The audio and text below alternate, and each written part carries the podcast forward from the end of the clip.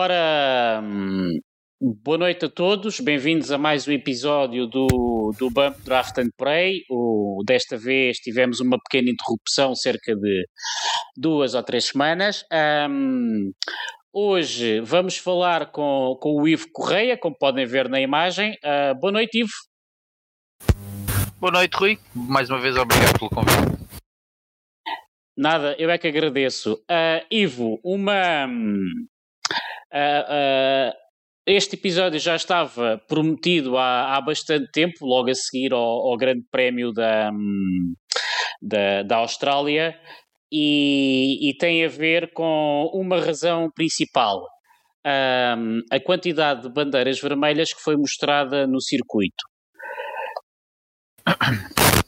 E o que, o que é que se passou?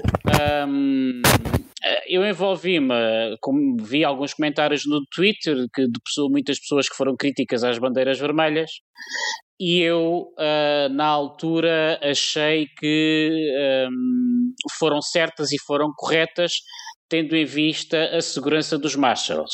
Não porque eu alguma vez tenha sido comissário de corrida, antes pelo contrário, nunca o fui, mas pelas conversas que eu às vezes tenho em, privado com, com o Ivo Correia. Portanto, o Ivo está aqui hoje e, sinceramente, só soube a opinião do Ivo há cerca de 10 minutos, quando nós estávamos a conversar em off, porque o Ivo foi convidado mesmo uh, sem eu saber a opinião dele sobre o que é que se passou.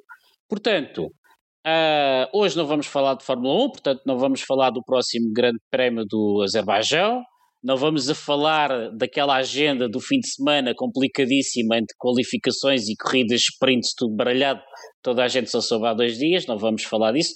Também não vamos falar da saída do Franz Tost da, da Tauri, uh, não é assunto para hoje, e também não falaremos da, da, da eventual saída da Red Bull da Minardi que, pronto, é um assunto que vai ficar pendurado, mas que deveremos ter desenvolvimentos. Portanto, sem mais demoras, Ivo, muito obrigado por eh, teres vindo. Nada. Eu é que ah, agradeço mais uma vez. Portanto, antes de irmos então às bandeiras vermelhas, um, bocado para as pessoas uh, te possam conhecer melhor, uh, porque tu, dentro da, dos campeonatos da NERV, sempre foste a pessoa responsável pelo, pela direção de corrida e pela análise de incidentes, a, a decisões, a aplicação de penalizações, foi também um dos grandes, o responsável pelos regulamentos, pela aplicação dos regulamentos um, e, e, basicamente uh, ninguém nos conhecia e, e, acho que pouca gente sabe o teu background. Portanto, vamos começar pelo início e, e gostava que te apresentasses, portanto, como é que começou uh, o teu percurso até chegares hoje a comissário de pista de, de Brands Arts em, em Inglaterra? Uh, começou há, há, há 20 e poucos anos atrás, portanto eu tenho 42.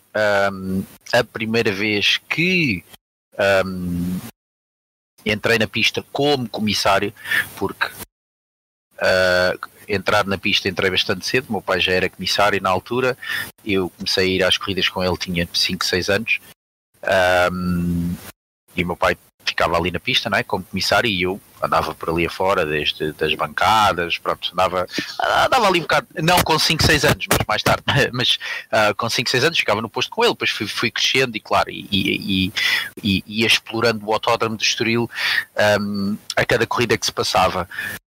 Um, a primeira vez que entrei em pista como comissário tinha 14 anos, não estou em erro, 14, 15, 14, 15 anos. Um, portanto, com 14, 15 anos não estás autorizado a fazer corrida, não estás autorizado a entrar em pista, ou seja, és comissário, é aquilo que a gente chama o comissário júnior. Um, basicamente o teu trabalho em pista é distribuir as timesheets, portanto os tempos dos pilotos, a fixar esta, uh, uh, esses tempos nas nas tabelas. Agora, agora não sei se já se usa, se ainda se usa isso, eu acho que sim, ainda se continua a usar o papel, mas na altura havia umas, umas, umas boards ao pé da torre controle onde a malta fixava os tempos, portanto no final de cada sessão a gente agarrava, íamos à, íamos à, à cronometragem, eles imprimiam aquilo tudo e a gente fixava os tempos.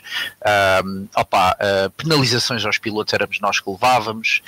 Um, andávamos de. Uma das coisas que eu fazia era andar de acelera à volta do circuito, epá, a entregar, por exemplo, quando havia um incidente em pista, os comissários tinham que fazer um relatório.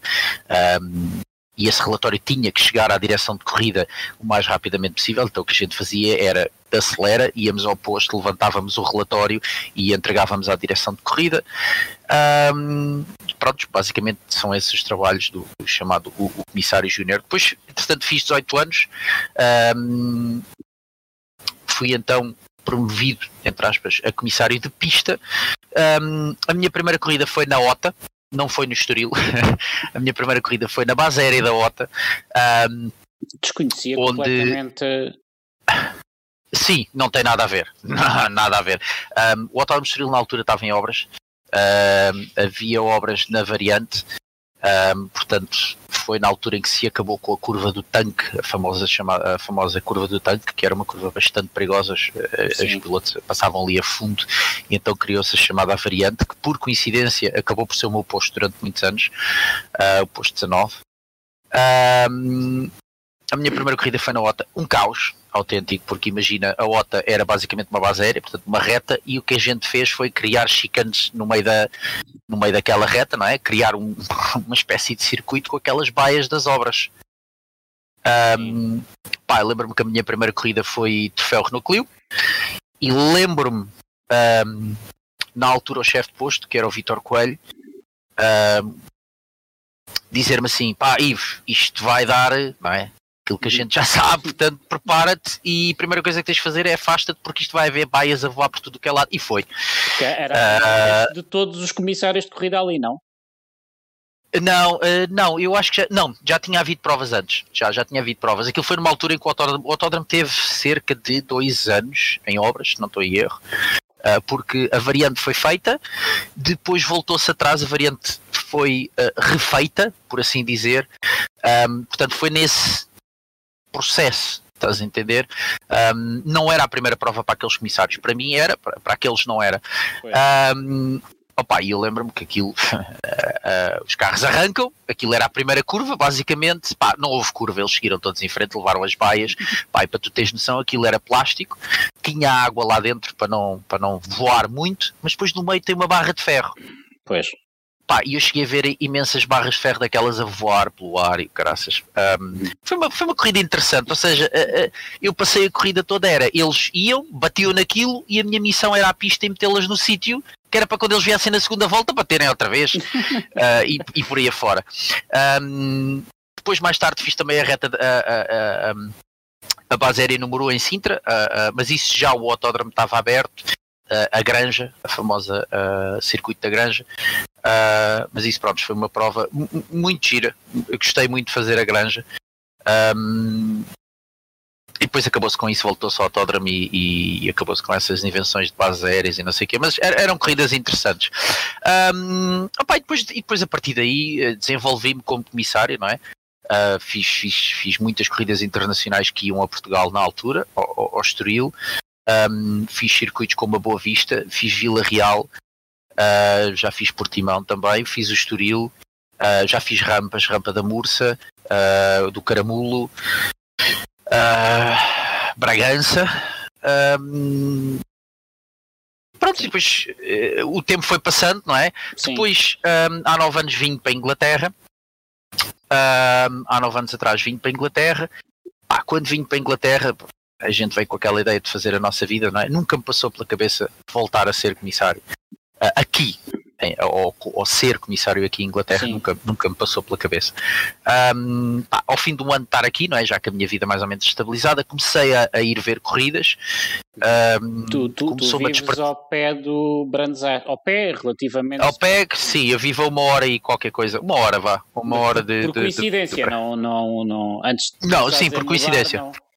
Não, por, por coincidência. Pá, mas para, não vamos falar de distâncias, não é? Eu, eu num fim de semana fui duas vezes a Silverstone, que é a 3 horas e meia da minha casa. Portanto, eu fui num sábado de manhã para Silverstone, fui ver o WEC, depois voltei para casa, depois uh, dormi, manhã acordei no domingo, fui outra vez para Silverstone e no final do dia voltei outra vez para casa. Uh, não vamos falar de distâncias, não é? Quando se gosta, um, quando se gosta, quando, uh, quando, se respiram ares anglo-saxónicos, as distâncias deixam de ser um, um problema. Sim, eu posso ah. dizer que eu, eu, uma viagem para mim de Lisboa ao Porto custava-me imenso fazer, e, e, daqui para Silverstone não me custa nada. Exatamente.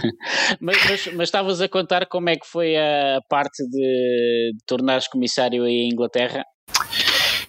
Um, sim, ao fim do ano uh, comecei, a, comecei a ir a corridas, não é? a ver como espectador. Uh, fui a Brands Hatch, fiquei apaixonado pela, pela pista. pá, aquele bichinho é inexplicável porque eu estava habituado a ver aquela pista em jogos em sim racing, em jogos Sim. de computador, não é? Como o Toca e, e, e, e outros. Um, epá, e estar ali ao vivo foi uma coisa espetacular. Foi uhum. espetacular. Uhum. E, e, a Brands Hatch é uma pista bastante interessante, que é tipo um anfiteatro. Quando, quando eles fazem a pista indie, que é a pista mais pequena, tu consegues ver basicamente a pista toda. Uh, em, em, vários pontos da pista, tu consegues ver a pista toda. depois, nesse mesmo ano, fui, fui assistir ao, ao, ao EC, a, a Silverstone, onde encontrei-me com, com o Eduardo Freitas, que é, o, pronto, como todos sabem, o diretor da, do Campeonato do Mundo de Endurance. Uh, tivemos a conversa e ele, ele disse: Epá, Ivo, mas uh, porque, porque é que não te tornas comissário aqui? Eu, ah, coisa e tal, e aquilo ficou-me ali a mexer na cabeça disse, ok, vou, vou ver isso. Pá, e foi mesmo naquele, naquela semana, fiz uma pesquisa do que é que era preciso fazer, ali fiz, fiz algumas chamadas, opá, e, e ao fim de, de, algumas semanas tinha, tinha a papelada toda em ordem, meti os papéis, um, houve uma, pronto, houve ali uma, uma, uma, uma, cena, porque eles aqui, aqui em Inglaterra existe uma graduação, não é? Portanto, tu, tu, és, tu és comissário, mas dentro de comissário de pista não é bem como em Portugal. Aqui existe mesmo uma graduação, a tua licença um, tem uma graduação. Eu sei que em Portugal também tem, mas aqui é diferente. Aqui tens que fazer testes, é, é, é diferente de Portugal. Uh, em Portugal, chefe de pista, a gente aplica para para, para a licença de chefe de pista e está feito. Pronto, pagas Sim. e está feito. Aqui não, aqui para tu chegares a chefe de pista tens um, um, processo, tens que tens uma avaliação, tens que colher assinaturas de outros chefes de pista que te, que te estão a avaliar a cada prova que passa.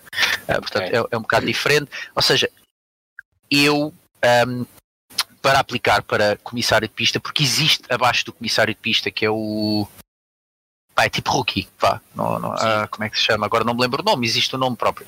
Uh, eu disse a eles que não me importava, mas uh, a, a, minha associação de comissários disse: não, não, não, não, não, tu és comissário de pista há X anos, tens que ter essa graduação e a gente vai, vai falar com a federação e tem que ser assim. Portanto, foi um processo assim mais coisa. Sim. Tiveram que vir alguns papéis da minha associação de comissários de, de, de Portugal, que é a CDME. Um, que esqueci de mencionar, foi com eles que eu comecei como, como, como comissário. Sim. Um, e pá, e depois tudo se resolveu e eu, eu entrei como comissário de pista. Uhum. Um, aqui em Inglaterra. Diz-me uma coisa, um, é claro que as coisas evoluíram muito nestes últimos uh, ah, 10 anos, não é? Um, uh, ah, se calhar não sabes muito bem como é que as coisas estão cá em Portugal, mas tu, para, não foi só inscrever-te, vir os papéis, uh, e teres ali um currículo, mas tu, uh, tu, tiveste que ter formação à parte da pista. Como é, como é que funciona? Não é só chegar e aparecer e vestir um colete, pois não? Como é que funciona? Tu, por exemplo, alguém que está em Inglaterra, que está na mesma situação que tu, que era comissário cá em Portugal, e que agora foi viver para a Inglaterra, um, que passo é que tem que dar? Primeiro que tudo tem que se inscrever numa associação de comissários. Existe, existem várias, é, é, são grupos desportivos, vá, como nós temos a ACDME em Portugal, a Associação de Comissários de Esportes Motorizados de Estoril, tu tens aqui a BRCC, que é a British Racing Sports, qualquer coisa, pá, tens muitas, tens muitas. Tens a mais comum, que é mesmo um grupo, que é mesmo uma associação só de comissários. Eu vou dar um exemplo. A associação a que eu pertenço, além de ter comissários, é também organizadora de provas tal como em Portugal a CDME é. Okay. Existe aqui só um grupo de comissários não organizam provas nenhumas, tratam só de cenas de comissários. Portanto, primeiro tu tens que ser sócio de uma dessas associações. Depois disso, tu tens que ter uma caderneta, que é a caderneta de comissário, e essa caderneta lá tens que ter a formação, tens que ter formação um, pelo menos de dois em dois anos. Portanto, para entrares tens que tirar essa formação.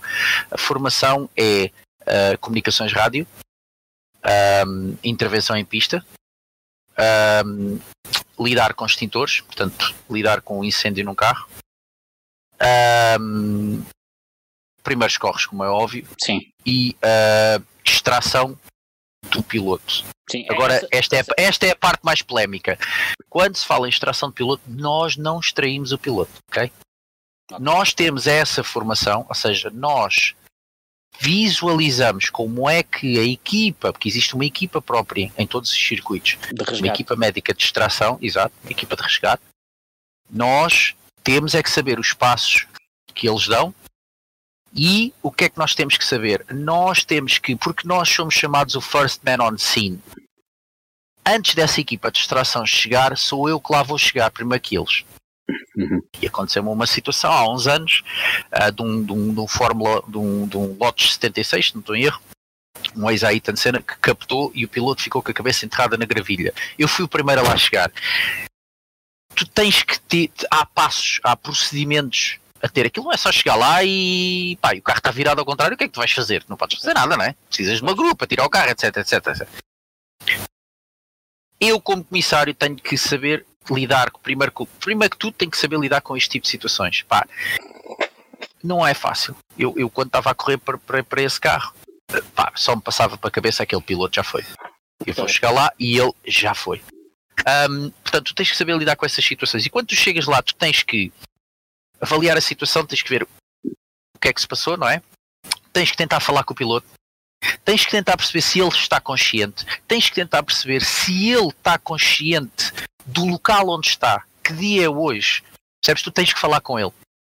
E toda essa informação que tu vais tirar ali, naqueles segundos, porque a equipa de extração, enquanto tu estás a fazer isto, já apareceu. Ok. Tu vais passar imediatamente à equipa de extração e vais dizer: ele está consciente, ele fala, ele sabe que dia é hoje, força. A Ok. equipa de extração, então aí vai fazer o trabalho deles. Portanto, tudo isto tu vais aprender na formação. Tu, tu, tu- vocês ganham segundos que, que são importantes porque se não eram esses segundos tinham que ser gastos em perguntas pela equipa de extração. Exatamente, a equipa de extração, quando lá chegar, só o facto de saber que ele está consciente. Que, que lhe dói uma perna ou que tem umas dores graves na perna, ahm, que, que está a revirar os olhos, estás a entender? Ou que eu estou a dizer para ele olhar para mim, para ele se fixar na minha cara, e ele não está-se a fixar na minha cara, está a olhar para outro sítio, percebes? Tudo isso que eu vou passar imediatamente à equipa, que eles são médicos, não é? Essa Pois. equipa de extração por norma são médicos, pá, e- eles automaticamente sabem, quando saltarem para o carro, já sabem mais ou menos em que estado é que o piloto vai estar. Pois. Ok. Ok. Portanto, tudo isto, Mas- mas- lá está, tudo isto é tirado na formação. Ok. E, e essa, e, sim, essa formação, no fundo, ensina-vos a fazer, mas não vos autoriza a fazer. Não. mas ensi- Ensina-vos a fazer para vocês perceberem o que é que a equipa de extração está a fazer e saber- conhecer os passos. Exatamente. Agora é assim, não, não tocas no piloto. Máximo dos máximos, dos máximos, poderás ahm, segurar-lhe a cabeça em caso de. Epá, é, é raro tu teres que fazer isso porque, graças a Deus, por norma, hoje em dia os acidentes que acontecem, epá, os carros são tão seguros que os pilotos estão, não vou dizer na boa, mas pá, máximo dos máximos, por exemplo, se, se- se o carro estiver tombado, ou pá, por alguma razão, se ele vai tirar os cintos, tu sabes que ele vai cair de cabeça, segurares, tentares Pois. dar um apoio no piloto, estás a perceber? Sim, porque o Máximo piloto pode ter hum, quase um ato, um ato irrefletido tirar o cinto e. Ah, e- sim, não, têm, têm. Olha, em Brands Hatch é. Vais ao YouTube e tu vês. A Paddock Hill Bend, que é a primeira curva, e vais ao Sim. Sim Racing e vês. tu encostas-te à direita, não é? E tu falhas ali o Apex e vais parar dentro da gravilha. Pois. 90% daqu- dos carros que entram naquela gravilha capotam, Ok. ok? Se forem carros de turismo, Renault Clios, eh, o BTCC, eh, epá, o, o Mini Challenge, epá, eu posso dizer que 80% dos carros que entram naquela escapatória vão captar, ok? Ahm, e a primeira coisa que o piloto vai fazer é exatamente isso. O carro está de cabeça para baixo e ele vai carregar no coisa para, se- para ele, ele, ele quer saber, ele quer é sair dali. Sim. A adrenalina na cabeça deles está ali ao máximo e eles carregam no botão e caem. Ok. Montes de vezes eu já cheguei, eu tenho fotos, eu tenho fotos disso, uh, carros captados em, em, no paddock Bent, e quando eu lá chego já o piloto está quase todo torcido, virado ao contrário, porque já tirou o cinto, Sim. percebes? E, e, eles sabem por norma que só devem tirar o cinto um, quando a gente lá chegar, porque a gente pode ajudá-los. Eles não querem saber, eles tiram e pá, estão-se a borrifar. Eles sentem-se é bem. Uhum. Yeah, sentem-se bem coisa. Okay. Um, mas pronto, é só nessas situações que a gente minimamente poderíamos, poderemos e, tocar e... nele. Capacete nunca, nunca, nunca tiramos o capacete. Inclusive é dizemos ao piloto para não o tirar até chegar à equipa médica, quando há estoures assim desse género, o carro capota, não sei o que, e há, há aquela cena que o piloto andou ali a sacudir a cabeça. Um, nós aconselhamos o piloto a esperar pela equipa médica para. Eles sabem, eles sabem, por norma. Mas muitos deles têm logo a tendência de tirar o capacete. Ok. E, pode ser um agora, erro. Já agora, mais à frente, já vamos falar de algumas situações de pista. Um, agora, voltando à formação, quanto tempo dura a formação? Ou é por módulos? É por fim de semana? É Quanto por fim de semana. Por norma, são dois dias. São dois dias, sábado e domingo. Sim, e, e ou seja, cada módulo terá um fim de semana, não? Sim, uh, quer dizer, não, uh, menos, cada, cada, cada, cada dia, tu num dia tu, tu vais, tu fazes vários módulos. Okay. Uh, o domingo, o domingo é mais a, a cena prática, ou seja, o situação de incêndio e a situação de simula-se situações em pista de um carro captado, de um carro e quando eu digo simula, simulamos mesmo, ok? A gente vira mesmo um carro ao contrário em pista e metemos pessoal lá dentro e pronto, e simulamos o, o, o incidente. Epá, é a grande diferença, um, não querendo entrar muito dentro do assunto, mas é a grande diferença de Portugal para, para a Inglaterra. Não vou falar de outros países porque não conheço a realidade. Sim. Aqui temos meios. Uhum. Okay. Uh, Posso já dizer que em Portugal não temos temos a capacidade, não temos dinheiro Sim. para fazer. Epá, eu posso dizer que a gente por fim de semana e estamos a falar a formação é, é sim senhor, é um fim de semana, mas é durante quase um mês inteiro. Ok, estamos a falar de muitos comissários a tirar a informação, Sim. portanto estamos a falar de, de, entre janeiro e fevereiro, é janeiro e fevereiro é, é formações atrás de formações. Pá, eu posso dizer que devem-se gastar mais de, pá, eu vou mandar este número para o ar, mas mais de 100 extintores por fim de, por fim de semana, para não dizer, yeah, para não dizer Sim, mais, mais de 100, à vontade. Sim. À e, vontade. E, e, já agora tenho aqui outra pergunta engatilhada antes que me esqueça. Quem é que paga essa formação? Oh. As associações. Eu não pago onde estão. Ok. É, neste caso, isto é organizado pelas, pelas, pelos grupos desportivos. Imagina, como se fosse a CDME a organizar esta formação. Por isso okay. é que eu te digo que não existe uh, em Portugal. Um, pá, seria muito caro muito caro. Pá, tu estás a ver o que é que é recarregar 100, cerca de 100 extintores a cada formação que tens que fazer. O carro, o carro que a gente utiliza é fornecido por. Recarregar aqui os três extintores que eu tenho na oficina e coloco uma pois. fatura já. Exatamente. Pá, e depois é assim, estamos a falar do carro que a gente incendeia, é um carro já para, é, um, é um carro para a gente não deita fogo a um carro, não é? A gente, aquilo Sim. é um carro que tem uma botija de gás, está ligado a uma botija de gás, estás a entender? Sim. Tem os tubos de gás dentro do carro e o que é que a gente faz? Uh, aquilo temos, temos a presença de bombeiros qualificados ali com a gente, não é? Um, eles incendeiam, portanto, ligam o gás, pegam fogo àquilo, pá, fecham o capô do carro. Um, pá, e a gente, ou o capô, ou a mala, depende deles, eles, aquilo é, é aleatório, estás a perceber? Sim. Tu não vais saber de onde é que o carro está a arder, tu vais ah, aproximar-te okay. ao carro, estás a ver, vais abordar o carro, vais abrir uh, o, o porta-bagagens, está tudo ok, abres o capô, está a arder, Uh, pronto, és avaliado da maneira como vais e, atacar o incêndio. E a prática, eu já tinha outra pergunta engatilhada, já, já me esqueci. Ah, e a prática, mas vamos continuar a conversa. A prática é não é, um, não é uma equipa de demonstração que faz e vocês existem e tiram notas, eh, vocês 2 a 2, 2 a 3, cada um tem que passar os dois, passos todos, é assim que funciona? Exatamente, 2 a 2, 2 a 2, nós uh, antes de irmos ao incêndio somos uma equipa, temos que combinar o que é que vamos fazer, pá, existem, existem alguns fatores, a malta pensa que um gajo agarra no extintor e que vai ali, apaga o fogo e está feito, não é bem assim, pá, disparar um extintor de pó contra o vento é a pior coisa que podes fazer na tua vida e eu já o fiz. Já disparei um extintor de pó químico contra o vento e levei com o pó todo na cara. Pois. Posso dizer que não é nada saboroso. Sabe mesmo mal e arde os olhos e, e, é, e é coisa. Portanto, todas essas situações são avaliadas. ok? Um, pá, terem atenção quando abres o capô de um carro. Uh, o carro pode parecer que não está a arder, mas quando abres aquela porcaria sai dali uma chama do crasso porque de repente ganhou oxigênio e pá, faz uma pode ou não fazer uma labareda grande e todos esses passos são avaliados, ok? A maneira okay. como vais abrir o capô, a maneira como te aproximas do carro, por onde é que te vais aproximar do carro, a pessoa que te está a ver sabe para que lado é que está o vento, portanto à partida já sabe de onde é que vais ter que disparar o extintor, sim. estás a entender? Um, mas sim, é, é, somos nós que, que fazemos, não estamos a ver ninguém. Antes, obviamente, antes disto tudo, quem lá está a dar a formação está-te a explicar, é óbvio, não é? tu não vais para ali às cegas, não é? Porque, atenção, a formação que eu tiro, um, eu estou a tirar com pessoal que é rookie também. Depois a diferença é que é assim, na prática, nós tiramos todos juntos. E somos avaliados de maneira diferente devido à nossa experiência, como é óbvio. Sim.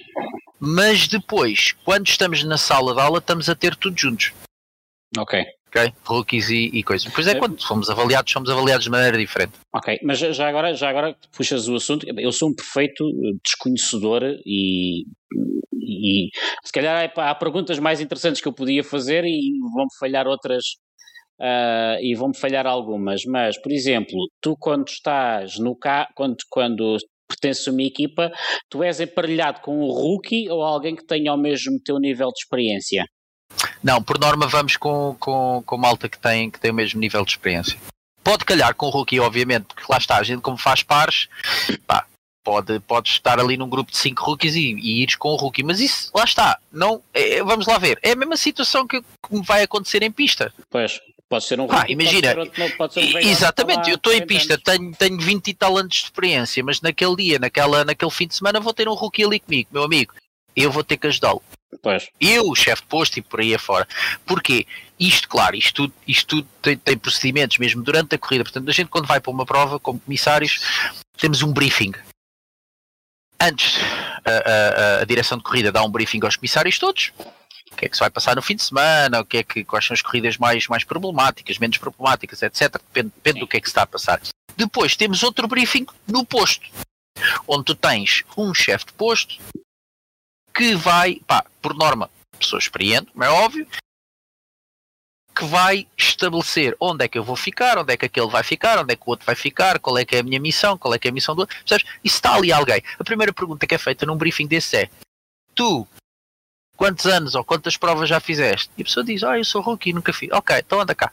A gente depois fala ali todos, combinamos, pá, pá, pá, pá, pá, e por exemplo, eu posso ter que ajudar o rookie, como pode ser outro, como pode ser outro. Pá, o mesmo se passa na formação se eu vou para um carro com o rookie, não é? Vou-lhe dizer, olha, mano, vamos assim, assim, fazes assim, fazes assim, e ele, ok, ok, ok. Pá. Pronto, depois o avaliador vai avaliar a gente de maneira diferente. Okay, mas é... tudo isto, mas tudo isto, como equipa, ele também nos está a avaliar, atenção. Sim. Já, já agora, um, uh, eh, voltando aqui atrás um bocadinho, seguimos uh, sobre a formação. Quem é que obriga a formação e quem é que dá as avaliações? É uma entidade independente à, ao vosso, à vossa associação, grupo? É, são, são formadores independentes. Ok. Por normas são mesmo empresas de formação por ah, norma, por exemplo, por exemplo a, a, a, dos incêndios, por exemplo, é uma empresa de, de combate a incêndios que por norma são ex-bombeiros que saíram dos bombeiros, eh, formaram uma empresa de combate a incêndios e ensinam, pá, tanto podem estar em Londres a informar, a, eh, a formar a eh, pessoas de escritório a usar um extintor, sim. como estão ali a, a dar-nos formação como okay. comissários. São empresas, são empresas à parte. E, Pá, e, por norma. Será o equivalente à Federação o, Automóvel. O, sim, o Motorsport UK. Sim, okay. é o Motorsport UK, é, a, é a associação. São, são. Essa formação tem que ser, só, tem que, que ser toda a especialidade. Vocês, vocês não são avaliados entre os pares, é tipo malta que aparece ali que vocês não conhecem de lado nenhum. O, o, o que Sim. também é grande, é difícil a malta que se conhecer toda, como cá, não é? Sim. Ah, pá, a gente vai se conhecendo ao longo dos anos. Por exemplo, a equipa, a equipa que, que forma de incêndios é, por norma, eu tenho apanhado sempre a mesma já há 6, 6 7 anos que tenho Sim. apanhado sempre o, o, a mesma pessoa. Claro que é assim, passa um ano e a gente, pá, não vou dizer que eu conheço, conheço de vista. Pois. Não, não vou dizer, oh camarada, tudo bem, não sei o quê. Hum. Pá, conheço o senhor de vista e, e ele e a equipa dele, pá, uh, por norma, ele é sempre a pessoa que está lá sempre. Sim, sim. Uh, sim nem sim, sempre a equipa que ele traz é a mesma. Uhum. Pá, depois tens, tens ali outro, outro tipo de formações que é realmente dada por malta uh, de grupos, por exemplo, de, de, de, de, associações desportivas próprias de brands ads, por exemplo, uh, um exemplo, a comunicação de rádio. Sim. A comunicação de rádio é dada por, por, um, por uma pessoa que é que trabalha full time em brands ads com as Sim. comunicações de rádio. Ok, já, já não são coisas, quer dizer, se calhar vou dizer mais neira, já não é coisa tão importante, é, quer dizer, é importante à mesma, não é? Mas... Eh, sim, mas já não é, já não é aquela empresa especializada, estás a entender? Sim. Por exemplo, vou dar um exemplo. A maneira como a gente uh, prepara o carro para ser rebocado. Quem nos está a dar a formação é uma empresa de reboques. Pois. Que por norma é a empresa de reboques que trabalha em brands ads. Uhum. Ok? Sim. Por exemplo. Uh, pá, e depois tens outras pessoas que têm outra formação também bastante especializada que eu dou imenso valor, que é os operadores de Manitou. Ok, era a minha pergunta que, a seguir, antes que eu me que foram Que foram muito falados aí, em, a gente falou nisto num, num, num podcast. Exatamente, tu falaste nisso no podcast sobre Suzuka, quem ainda não viu o podcast sobre Suzuka, o Ivo foi convidado e foi falar daquele um, e acidente uh, que obrigou à intervenção da, da, da, máquina dentro da pista e toda a gente ficou muito chateado por o Albon, se, eu não, se me recordo, não me falha, ter passado por excesso de velocidade. E, e foi, o foi o convidado para explicar que a multa foi muito bem aplicada e que o piloto não tinha que fazer aquilo. Pronto, mas quem não ouviu, vá lá ouvir, dá mais uma, umas visualizações. Mas, uh, Ivo, desculpa, continua. E na altura falaste da, da, formação para, específica para os funcionários de, das máquinas que cá alugam uma máquina com o operador e sim, vai embora. Ou sim, pelo menos era sim. assim, bah, não sei. Era assim, eu não sei se ainda se faz assim, não sei. Antigamente era, uh, ligavas para a Manitou, alugavas a máquina e a máquina vinha com o operador e tu é que na altura tinhas que explicar ao, ao operador da Manitou pá, realmente como é que se puxava um carro, como é que se levantava um carro, como é que se rebocava um carro, pá, e para tu teres noção, por exemplo, no Campeonato do Mundo de Endurance, no WTCC, existem barras especiais para levantar aqueles carros, ok? Aqueles carros de corrida, quando são feitos, um, os pontos de ancoragem, não é, de levantar, estão uh, equilibrados. Tu quando levantas um LMP2, Uh, o LMP2 não é um grande exemplo, mas um, um, GT3 por norma está equilibrado, ok? Quando tu engatas aquela barra própria, Okay? Essa barra vai com o Mundial. Para onde quer que o Mundial vá, o Mundial Sim. de Resistência, essas barras vai com o Mundial.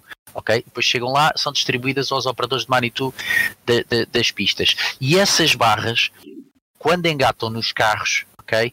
Uh, quando tu levantas o carro, o carro fica, pá, eu não vou dizer equilibrado, mas fica 80, 90% equilibrado, ok? Sim. Não vai nem, nem para a frente nem para trás. No máximo dos máximos, tem que estar ali dois comissários só a dar uma mãozinha para o carro não andar ali a balançar muito. Uh, os GT3 são assim, os LMPs, mais ou menos. Mais ou menos. Um, os operadores de Manitou, pá, aqui em Inglaterra, têm formação própria na Manitou. Okay. Nem sequer é em Brands é na Manitou, ok?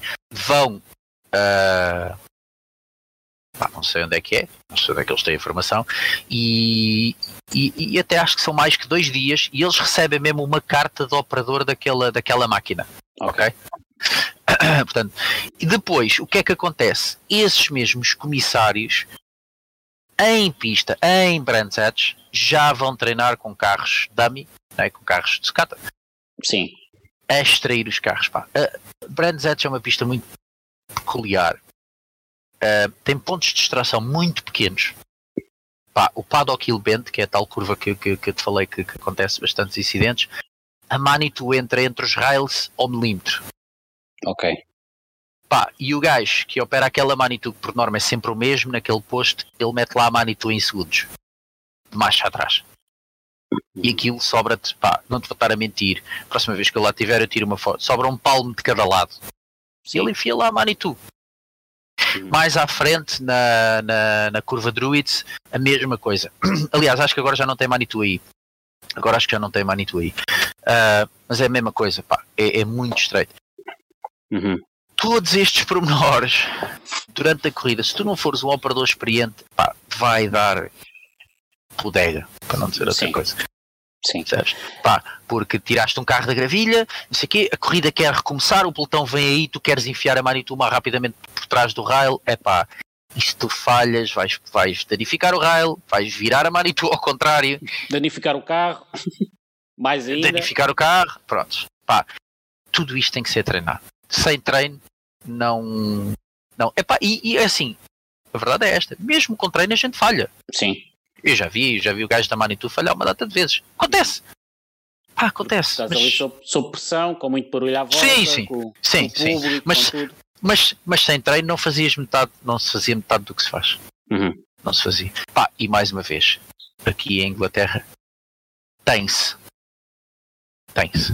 Em Ok. Portugal, pá, eu acho que é impensável uma associação mandar eh, comissários para, para, para o posto da Manitou para formá-los, porque faço ideia quanto é que não gostava. Pá, arranjá já é complicado. Olha, hum, diz-me uma coisa, a nível de remuneração, vocês recebem alguma coisa? Recebem bonés? Não. Ficam com o fato? Recebemos- Uh, ora. é como, como é que é essas coisas? Não. Bom, não recebes nada. Zero. Ok. Ok. Zero. Ahm, o que é que tu recebes? Quando tu chegas à pista de manhã, ahm, portanto, tens. ah, portanto, vamos lá ver.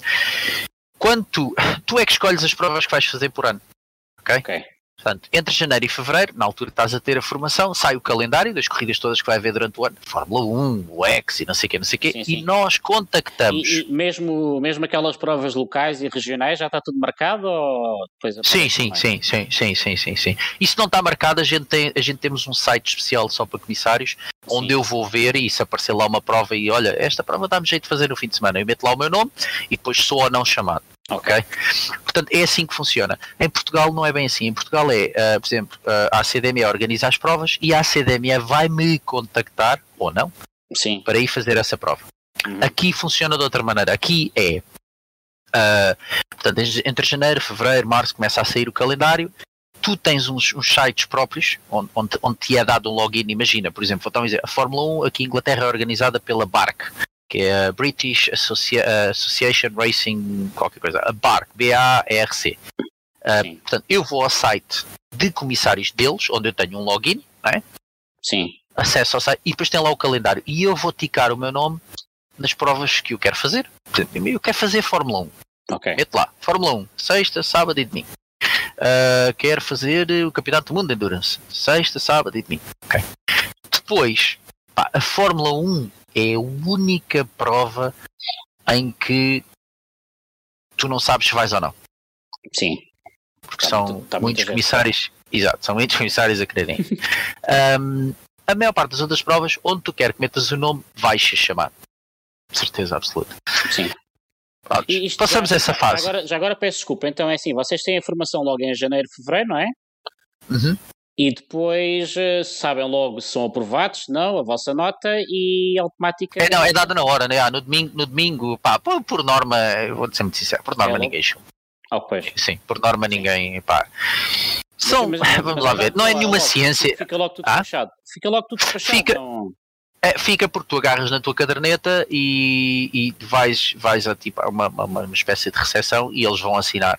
Portanto, eles vão ver, vão- já sabem, não é? À partida, e depois assinam a caderneta a dizer que completou a formação com sucesso. Pá, não existe notas, não existe nada, existe Ok. uma assinatura onde diz uh, Ivo Correia passou a formação uh, de dois dias com sucesso. Só, nada. E depois, claro, essa informação é necessária para eu renovar a minha licença para, para esse ano. Sim, ok. Mas, Ok. mas continua, continua depois o processo de, de escolha das corridas, das provas. Ah, pronto, escolhes as provas, pá, depois recebes um e-mail, ok? Ah, imagina, ah, quando é que é o British Touring Car? Daqui a duas semanas, se não estou em erro, em Brands Hatch.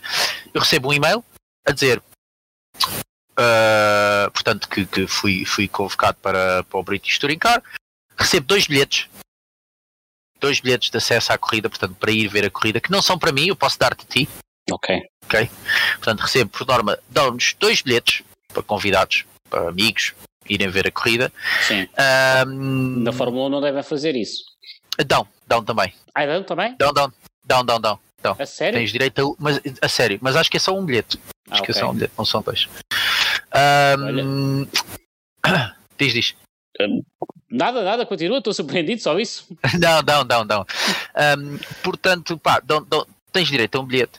Depois, no dia, no dia que vais fazer o check-in, portanto, chegas lá ao circuito, estacionas o teu carro, claro, estas instruções estão todas no coisa, portanto, nós podemos acampar, por exemplo, para mim às vezes dá-me jeito de acampar lá. Sim. Porquê? Porque escusa andar para trás e para a frente. Portanto, tens as instruções todas em que qual é o parque de estacionamento onde vai ser feito o campismo, pá, tens as condições todas.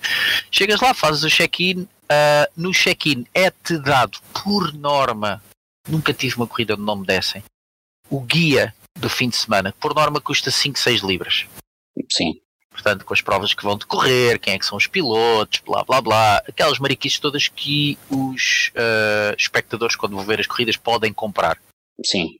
Ok, para, terem onde é que é a pista, blá blá blá, as bancadas, isso, isso é-nos dado, ok? Esse guia. Eu gosto de colecionar isso, eu tenho montes dessa porcaria. Uhum. Uh, portanto, logo aí estão-te a dar uma coisa de um valor de 6, às vezes, por exemplo, os da Fórmula 1 custam 10 libras, o do WEC também custava à volta disso, uh, porque são, são catálogos, né? são cenas Sim, grandes com os carros. Guide, e, assim. Spotter's Guide, exatamente. Dão-te isso, tens, eles dão-te isso tudo no início do, do coisa, dão-te algumas lembranças, dependendo dos campeonatos. Pá, o WEC por norma tem sempre lembranças para os comissários, sempre. Tenho, tenho, eu tenho porta-chaves, tenho canetas, tenho tenho aquelas garrafas térmicas do WEC. Uh, pá, o WEC por norma tem, tem sempre lembranças uh, e pá, British Touring Cars e outras corridas DTMs também tem lembranças sempre aos comissários, o chapéu por norma, essas coisas todas. Um, e depois temos direito ao pequeno almoço. Sim. Portanto, dão-nos pequeno almoço no circuito. Uh, chamado English Breakfast, que eu adoro. Tem ali, tem ali uma salinha que. Tem, tem mesmo um café. Ok. Uh, tem mesmo um café, portanto vais, pá, aquilo é tipo self-service, chegas lá com o tabuleirozinho, estás a ver? Parece que estás na tropa e eles Sim. servem. Um, e é só. E é só aquilo que tens direito. Depois vai para, vais para a pista. E... Fatos e essas coisas todas é tudo à tua conta. Ok, não estão fatos nada. E, não, e, todo o equipamento que tens é, é teu. E diz-me uma coisa, uh, eu não sei como é que funciona, mas eu, uh, desculpe, posso estar a dizer mais geneira, mas cá podem existir duas ou três associações, associações de comissários e os comissários às vezes só trabalham para uma associação, não é? Um, lá, aí como é que é? Uh, pode estar uh, em pista com várias associações de comissários sim, ou cada sim, corrida sim. tem uh, cada autódromo ou cada, cada, promotor organiza-os? Como é, como é que funciona isso? Não, eu posso fazer corridas em qualquer pista de, de Inglaterra, qualquer uma. Eu, por exemplo, da maneira que eu meto, meto a cruzinha para ir fazer a uh, Fórmula 1 em Silverstone, eu posso ir fazer o British Touring Car a Donington, por exemplo. Okay. Posso ir fazer o British Touring Car. Eu posso, eu posso seguir o British Touring Car os fins de semana todos. Se tivesse dinheiro para fazer isso, se tivesse dinheiro para fazer isso e disponibilidade, veja, eu fazia. Uh, tens comissários que, que fazem isso. Tens comissários que fazem isso. Seguem, por exemplo, o British Touring Car só fazem as corridas do British Touring Car. Pá, tem, tem disponibilidade, tem. tem. E, e, e Alguns é... deles já são reformados. Ok. E qual é que é a fonte, a fonte de receitas da, da, da, da tua. Uh, agora faltou-me o nome, peço desculpa. Uh, da minha associação, Organização de Corridas. Organização de Corridas. Sim, e, organização. Esse dinheiro, se não vos é pago nada, é para quê? É para pagar essas formações, não? Tudo, tudo. Desde. desde uh, opa, no caso da minha, uh, a organização dos próprios campeonatos, por exemplo. Epá, mas a nós é, é, essa a diferença e é essa a mentalidade. Agora que falas nisso, é essa a diferença e a mentalidade entre Portugal e, pá, pelo menos, Inglaterra. Em Portugal, tu tens comissários a reclamar. Em Portugal, tu és pago. Sim. Em Portugal, por exemplo, a Associação de Comissários paga 30, 30, na minha altura era 30 euros, 30 ou 40 euros por dia Ok. Eu quando digo aos ingleses que recebia 30 ou 40 euros por dia, eles dizem, o quê? Não podes. É afirmativo. O que eles pagam-te? Pagam. E se eu disser que em Portugal há comissários muito indignados porque só recebem 30 euros? Se eu disser que em Portugal há comissários indignados quando não lhes pagam por uma prova? Uhum. Mas depois olhas para as contas da CDME e estão quase no zero. Porquê? Porque o dinheiro que recebem das, das, das provas Sim. é distribuído por toda a gente. Tens que pagar os comissários, tens que pagar os bombeiros, tens que pagar a polícia, tens que pagar a segurança, tens que pagar tudo. Sim. A associação, no final do dia, está quase a fazer uma prova só por fun. Ok. Entendes? Uhum. Aqui, aqui, uma associação como a BARC, por exemplo, que organiza a Fórmula 1, mano, a nós não nos dá um tusto. Claro, também tem despesas, calma. Também tem que pagar Sim. a bombeiros, também tem que pagar. Mas no final do dia a nós não nos paga nada. Uhum. E sem nós não há corrida. Ok. E nós saímos todos de sorriso na cara da pista. Fazemos aquilo porque isto é um hobby. E eu faço isto por gosto. Ok. Ah, se tenho despesas? Ah, pois tenho. Então uma hora e tal daqui, gasóleo para trás, para a frente e não sei o quê. E pá, Mas é um hobby. Também é um hobby e não fica barato. exato. Mas isto é um hobby. Fui eu que escolhi fazer. Sim. Ok? Epá, se eu gostava de ser pago, ah, pá, se calhar gostava, nem que fosse só para me pagarem o gasóleo. Não sou. Porquê é que vais? Porque é um hobby, porque eu gosto. Uhum. E às vezes custa-me, quando vou a Portugal, ouvir os comissários de Portugal a reclamar, porque é, fui, fui à Boa Vista, não recebi um tostão. Epá, mas fizeste um circuito que, que se calhar para o ano não vai haver. E foi o caso Sim. acabou, não é? Estás a perceber? Pá, porque as pessoas às vezes esquecem-se do que é do que é que. Mas olha, podíamos estar aqui a falar nisto o dia todo e não vale Sim, a pena. sim, sim, não vale a Nós, pena. nós, no- nós em Portugal, pá, infelizmente, não, não, não é só nisto, é noutras coisas, temos uma mentalidade muito pequena e, opá, e criticamos tudo, Sim. porque já nos está no sangue, Por- porque, no já nos fundo, está no sangue. porque no fundo também o, o dinheiro não vos é pago uh, ao fim de cada corrida, mas é-vos pago um bocado também no conforto, para já na formação, que, é útil. Em tudo, é Palmas. útil, Em tudo. é. Eu vou dar um exemplo. O ano Pá. passado houve um acidente aqui no British Touring Car em que o, eu mandei-te a foto em que um Porsche GT3 acabou em cima do Sim, posto sim, de comissários. Sim, sim, sim. sim. Palmas. Ao fim de uma semana, esse posto estava mudado de sítio, criadas todas as condições a 5 metros daquele de onde aconteceu o acidente. Ok. Foram feitas as obras. Houve dinheiro para fazer Avance. isso, não é? Claro. Avançaram o rail, mudaram a situação dos pneus, mudaram a cabine dos comissários. Está feito. Aumentaram a rede em altura. Está feito. Sim. E, e tu, por exemplo, o, o, como, como, como ta- o que contaste de te darem os catálogos, de darem os potas guides, te darem, te darem alimentação. te Isso darem custa dinheiro. Custa, e, e Exato, tu- isso, isso custa dinheiro. Isso custa dinheiro. Sim, ou seja, tu preferes isso do que ir a Postoril receber 30 euros e não ter as condições, se calhar, não? Ou estares num posto. Ah, sem dúvida. Sem dúvida. Eu no Oh. Estoril não tenho condições para acampar lá. É pensar. Pá, Vou-te dar um exemplo, outro exemplo. Eu vou para lá num sábado. Faço a corrida às 6 da tarde, porque às 6 da tarde, lei do ruído, temos que parar tudo. sim, Eu saio da pista, ok? Vou para a minha, para a minha camper ou para, para a minha tenda, ok? Para já posso ir tomar banho, porque tenho balneários para tomar banho. E atenção que não é só para mim. Tu tens equipas mais pequeninas que estão lá parcadas no, no, no paddock sim. que estão a usar essas instalações. Portanto, nós temos as condições todas. Palmas, todos os fins de semana de corrida, tu tens entretimento para os comissários. Tu tens um bar onde a gente toma, onde a gente vai comer o pequeno almoço, aquilo também serve refeições durante o dia para, os- para os- para as pessoas que andam lá a visitar, para, para, para o público. Ok? Aquilo transforma-se num bar com música ao vivo até às 10, 11 da noite. Para a gente porque sabem que a gente vai lá passar a noite para nos inter... Pá, calma, para a gente, não é só para a gente, é para os, para os mecânicos também que dormem lá, aqueles mecânicos que não Porque vão geral- para, que não vão para hotéis são- e não sei o quê. Geralmente são fins de semana de corrida que têm corridas desde sábado até manhã até domingo. Corridas e qualificações. Desde sexta. treinos, não é? Desde Por sexta. norma, de, por norma desde sexta ah, até, até domingo à, à, à noite. E o convívio, palmas, é, epá, é absurdo, é espetacular. E olha, eu, eu nunca fiz Fórmula 1, ok? Eu nunca fiz Fórmula 1 aqui em Inglaterra. Ah, porque a- a, a Fórmula 1 é, pá, é muito elitista, é tudo muito. Pá, eu, posso, eu posso já dizer, a Fórmula 1, tu estás às 6 da manhã, já estás em pista e só sais lá às 6 da tarde. Ok. Mas, mas nessas 12 horas, se eu tivesse essas 12 horas a fazer corridas, pá, para mim tudo bem, aguentas na boa. Agora, os intervalos entre provas, e tu sabes que corridas é que a Fórmula 1 tem de apoio? A Porsche Super Cup, quando tem? Ah, A Fórmula 2, a, a Fórmula, 3, 2, também não é tudo. a Fórmula 3. Na Europa é ah, agora, agora, ah, agora espeta lá isso em 12 horas. Vais ter ali montes de intervalos, hum. ok? E isso aborrece a malta. Ok, aborrece a malta.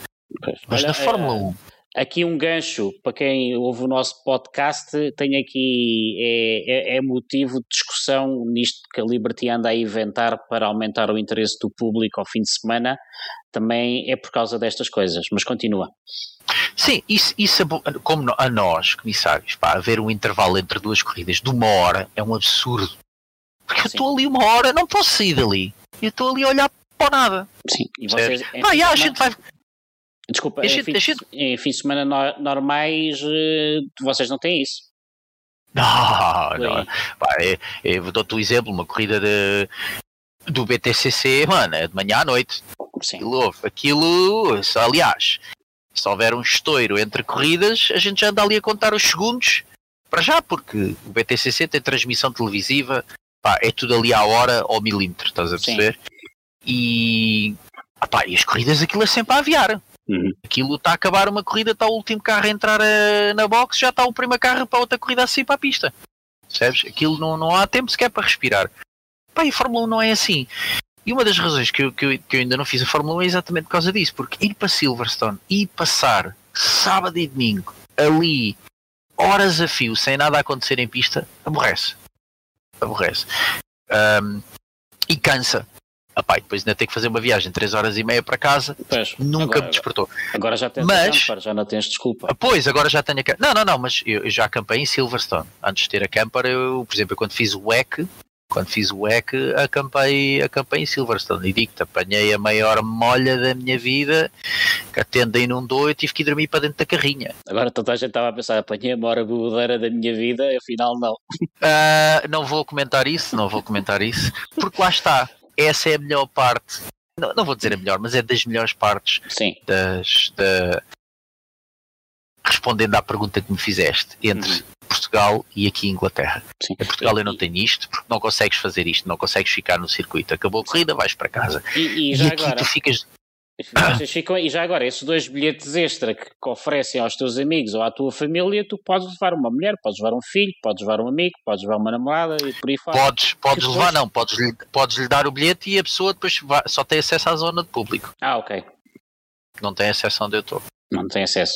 Sim, mas, mas está no circuito, pode acampar com vocês, por exemplo, esse tipo de coisas. Sim, sim, sim, sim, sim, eu posso ir buscar, sim, sim, sim, depois da corrida, depois de tudo terminar, posso ir buscar e podem, podem ficar lá comigo. E, e acontece isso acontece isso, principalmente em provas como Fórmula 1 e não sei o quê. Pá, e o convívio é exatamente isso, isso é a parte mais porreira deste hobby. Além do convívio que já tens em pista, porque uh, uh, ao longo do tempo vais conhecendo pessoas um, diferentes e de, de, várias zonas do país e, e chega uma altura que tu, tu, tu, tu, como é que eu ia dizer, tu, conheces os locais, não é? Portanto, uh, Brands Edge, tal e qual como eu, há muita gente que vai àquela pista porque está perto da casa deles ok? Portanto, se a gente chama aos locais, mas tu vais apanhar muita malta nova, malta que vem do norte para, para, porque nunca fez Brands Edge, quer vir fazer uma corrida a Brands Edge, uh, da mesma maneira que a malta que é de Brands Edge quer ir a Donington fazer uma corrida em Donington ou em, em, em, em Senator, epá, Sim. Uh, tens isso. E, pá, mas o convívio, por exemplo, voltando à Fórmula 1, é toda a gente me diz isso. Ivo, tens que fazer Fórmula 1 porque os fins de semana lá são brutais. É festa a noite inteira. Pois. Dia Pá, é chato, e... mas de noite é. Mas de noite a malta vai, para, vai ali para, para a zona de. Opá, tu tens, tu tens aí um vídeo, procurem na net no YouTube, do Hamilton, o ano passado ou há dois anos, a ir ter ao acampamento de comissários. Sim. E dá para ver o que é que se passa lá. Okay. Porque ele quando lá chega aquilo é só barbecues e mal estava a beber cervejas. Uhum. Olha, hum, contas o que quiseres, porque nós já tivemos tantas conversas que eu já. Depois tu agora é que tens que saber o que é que se pode contar em, com, a, com a cassete a gravar ou com o microfone fechado. Mas é assim, e, e agora para terminar, para depois irmos então às bandeiras vermelhas, uh, qual é que é a diferença que tu encontraste, eu sei, mas as pessoas que estão fora não sabem, entre os pilotos portugueses, ressalvando que tu já não cá está há, há, há uma década quase, e os pilotos ingleses? Olha, um, falando de campeonatos nacionais, Tu- ok? tu- Não, não, in- não, Tu, tu também já tiveste um podcast com o Jay Money, Money, Mon- Money em inglês, que ele é piloto do, eh, e, e já, já também já falaste sobre isso.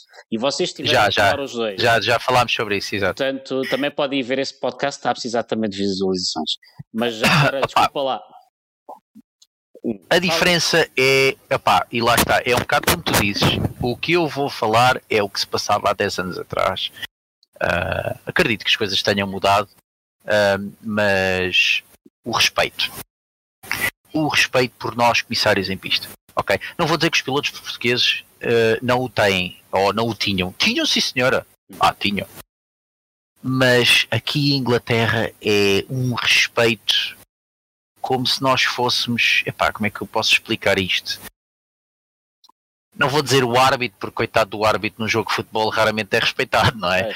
Opa, é como se nós fôssemos. Opa, a polícia, Sim, ok? Aqui somos respeitados, ok? Eu, eu aponto o dedo a um piloto quando ele se despista, vai pela gravilha, eu aponto o dedo ele pela relva para não me sujar a pista e ele vai, ok? Eu faço isto a um piloto português, ele nunca na vida vai fazer. ok. pá, nunca vai fazer.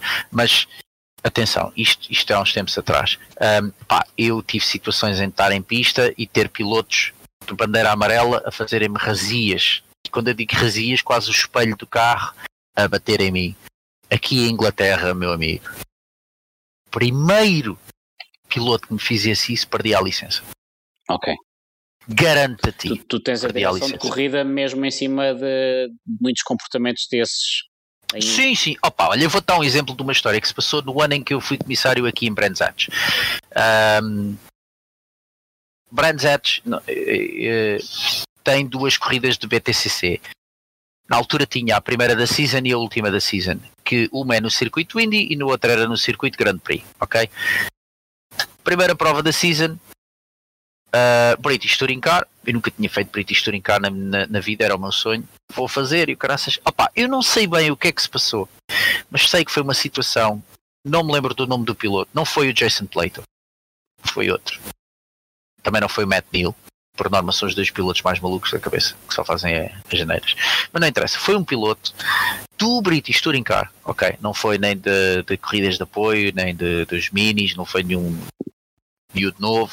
Portanto, foi um piloto profissional no topo dos turismos ingleses, que é o British Touring Car, ah, houve uma situação com o comissário. Pá, eu não sei se ele fez uma razia, se opá, foi uma cena assim um bocado para o perigoso, ok? Esse piloto foi chamado à direção de corrida, foi penalizado nessa corrida. Ah, aqui existe uma coisa que é a associação de, de, piloto, de o Motorsport UK, como tens a FPAC, Sim, quer mostrar aos pilotos que o nosso trabalho em pista é necessário, é valioso e também é perigoso. Ok? sim. Os pilotos, para terem licença de piloto, têm que fazer uma formação de comissário. Não é formação, têm que, têm que ir um fim de semana para o posto com a gente. Ah, é? Eu também não sabia, até apanhar pilotos comigo no posto. é obrigatório. Ok. É não, não é chegares Não. lá, pagares a licença da, da. Não queria falar na FPAC, mas da, da, da Associação Inglesa, pagas a licença. Ah, eles têm segue. formação também. Eles também têm formações. Ok? Sim. Eles não tiram a, a licença de piloto como eles também têm, ali- têm formações não sei de quê, mas sei que também têm. E uma das situações é irem para o posto com a gente, só lhes carimbam. O chefe de posto tem que carimbar uma cena em como ele fez essa formação, entre aspas, portanto, esse fim de semana com os comissários em, em- em- pista. No fundo é, é estar lá e ajudar no que for preciso, não, não, não tem. Ah, Sim, sim, sim, não, são comissários. São comissários. São Ah, é? comissários. Oh, é, vamos lá ver, são mais observadores do que comissários. Sim, mas. A gente não os vai mandar para a pista, mas Claro. se, se, se a pista tivesse suja, eu vou-lhe dar uma, uma vassoura para ele varrer. Ah, não tenhas dúvidas. Ir para a pista fazer intervenção não fazem, mas varrer, ah, Sim. varrem. Ah, então não varrem. Oh, atenção que eu estou- a falar nisto, mas esta formação não é dada a pilotos, isto não é feito com pilotos do British Touring Car. Vamos lá ver. Isto é feito quando os pilotos estão a tirar a licença deles, passam Logo- por esta situação. logo- o logo piloto no do. British Car já, exato, o piloto do British Car já fez isto. Ok. Ok. Mas, voltando às penalizações, este piloto foi penalizado nesse fim de semana. deram-lhe outras duas penalizações. Uma, passar um fim de semana no posto com os comissários. Atenção, estamos a falar agora sim de um piloto já do British Touring Car. Sim. Ok? Portanto, vais passar um fim de semana, no, no intervalo que não tiveres provas do British Touring Car, de onde é que és? Ah, moro ao pé de Brands Hatch. Então vais para Brands Hatch. Não sei para onde é que ele foi, mas não foi em Brands Hatch. Vais para Brands Hatch ahm, fazer dois dias como comissário para aprenderes, para veres o quão perigoso é. Opa, e esta eu nunca cheguei a saber se era verdade ou não. Obrigaram ele. Agora eu não percebi, eu não, eu não acredito que tenha sido a FPAC. Eu aí acredito que tenha sido já a própria equipa Sim. a servir à mesa no serviço de catering, Ah, na tenda VIP. Exato, nesse fim de a semana. FPAC não, o equivalente à FPAC inglesa. Não sei se foram eles, foi a equipa, mas é verdade. É um toda a gente é me diz é que isto aconteceu. Eu não sei se é verdade ou não. Eu não sei se é verdade ou não. Eu acredito, porque toda a gente diz que sim, diz que ele serviu às mesas na tenda VIP, Sim. como castigo. Ivo, Opa, ah, já vamos portanto aqui no- mostra, aqui mostra um bocado a realidade. Pá, Sim, tu- e, e a mão dura sim. da, hum, da Federação Inglesa. Ah, sim, sim, sim. Neste tipo de situações acredito, eles têm muito bom dor. E, e entre outras, e, e acidentes que, que, pá, que se venha a provar que houve maldade do piloto, ah, meu amigo, posso te garantir que eles perdem licença no ápice. Sim. Aqui não é tolerado isso, nem pensar, Uhum. nem pensar. Não há, não há, não há margem sequer. Eles não querem saber a quantos anos pagas a licença, quanto é que pagaste licença. Eles não Se querem és saber. amigo, se não és amigo, se não. Meu amigo, se, se for provado que há maldade, que não é julgado ali naquele fim de semana, como é óbvio, Sim. as imagens são retiradas. Acho que existe um, um- não sei se é um tribunal, se é uma associação própria de julgamento, o que é que é. Hum. Tudo isso vai ser avaliado, vão coisa e vão chamar o piloto e tiram-lhe a licença. Porque eles aí também, pilotos, não faltam para pagar licenças, não é? Não, não falta, acredita que não falta. É, Então já, já agora diz-me uma coisa: ah, perante três dias é preciso muitas corridas. Por exemplo, um fim de semana de de BTCC, quantas corridas de apoio tem? E vai desde rookies, vai desde semi-pros? Co- Como é, co- como é, como é, quantas, quantas, quantas classes conseguem juntar num fim de semana desses? Para, para tornar Olha, uma não- grande festa. Opá, eu não sei o número de corridas, são bastantes, não sei. Mas, deixa-me cá tentar contar. Opá, de- depende. As corridas de apoio do British Touring Car este ano mudaram, este ano já é o Legends. Ah, acabaram com os ginetas. Sim. Ok. Um, o, o, o British Touring Car é um bocado como a Fórmula 1. Ok, tens a, tens a Fórmula 2, tens a Fórmula 3, que é o quê? Basicamente são pilotos que estão a tentar chegar à classe mais alta, que é a Fórmula 1. Aqui no British Touring Car tens exatamente a mesma coisa. Tinhas os ginetas na altura, que eram os miúdos de 15, 14, 15 anos, 16, Sim. que não vou dizer que começaram a correr, porque não- alguns até começaram a correr nos Sim, ginetas, mas- né? quem, mas- quem mas- tinha dinheiro Sim, mas, Mas- já vêm dos cartos, não? vêm dos cartos, passam para o gineta, estás a perceber? Ah, e a ambição deles é chegar ao British Touring Car. A maior parte deles. Ahm, depois tinhas, tinhas a, a Clio Cup, Sim. ah, mais uma vez, carros de salão, não é? Que a maior parte dos pilotos, a ambição deles é chegar ao British Touring Car, carros de turismo. Ahm, ai, qual era a outra classe que também tinhas que corria com o British Touring Car? Tens os, ah, os JWR, que é os minis, o Mini Cooper. Uh, que mais uma vez, a maior parte deles também são, são miúdos, um, que pá, estamos a falar do Mini Cooper, aquela porcaria. Anda, anda nas horas, mas anda nas horas. Eu, eu, eu, pá, a primeira vez que vi, que vi a- a- aquele, aquele campeonato fiquei parvo. Aquilo anda mais que o Clio, mas, mas muito mais, mas muito mais. Sim, É o carro, eu acho que é dos carros que mais se aproxima, se calhar, aos carros do British Touring Car um, a nível de, de, de turismos. Um, portanto, tens, tens, tens estas, estas categorias todas. Sim. Uh, opá, e depois também tens, tens, lá está, poderás ali ter pelo meio algumas, algumas corridas regionais, estás a perceber, que são, que são encaixadas, em que o campeonato é encaixado no, no, no British Touring Car. Sim. Um, Aquela malta que compra uns carros de série e. uh, não, não é bem.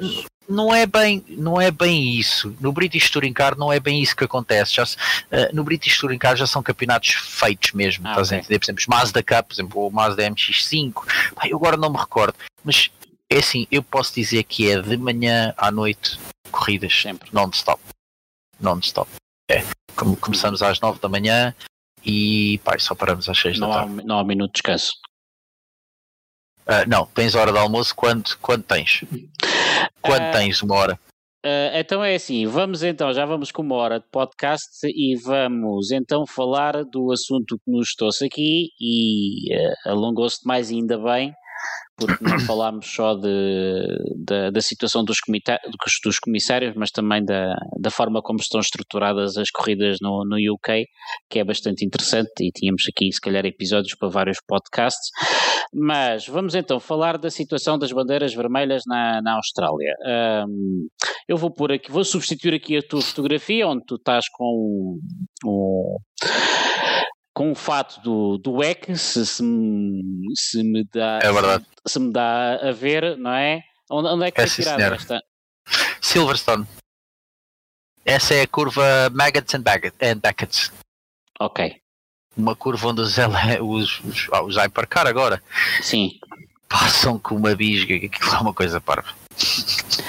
Uh, aqui na primeira fotografia, assim, o que é que se passou? O Albon uh, entra pela gravilha, bate no muro e a gravilha respinga toda para o, o, o circuito.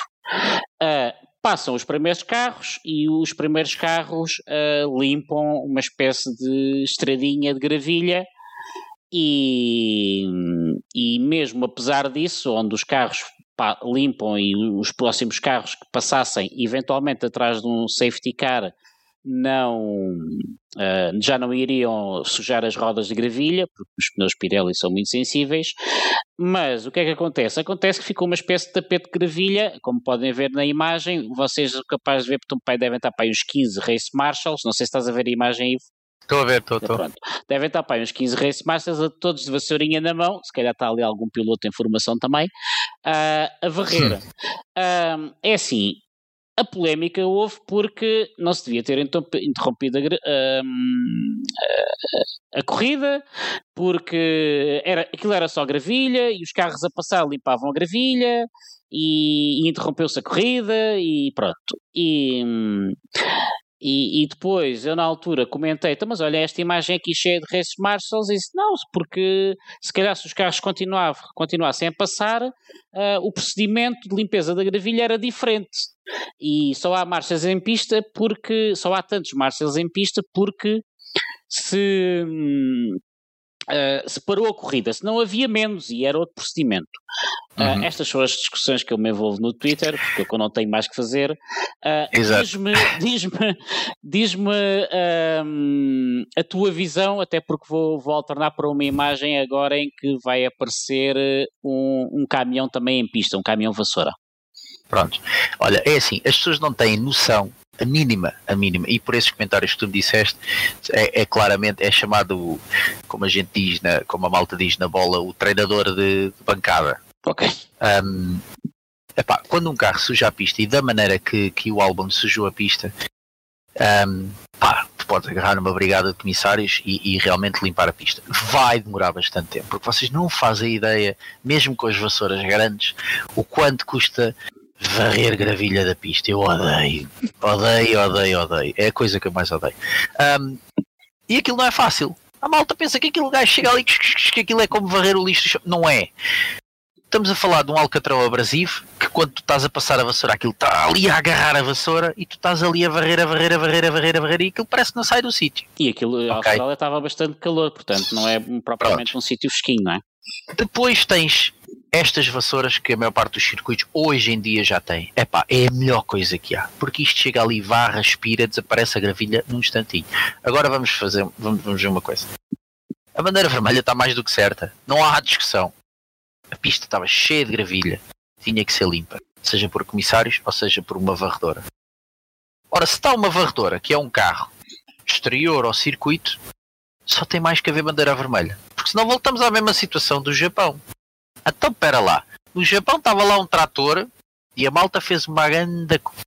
Um, um, um bicho de sete cabeças, porque estava um trator a rebocar um carro que para mim estava bem, estava até mais fora do circuito do que dentro do circuito.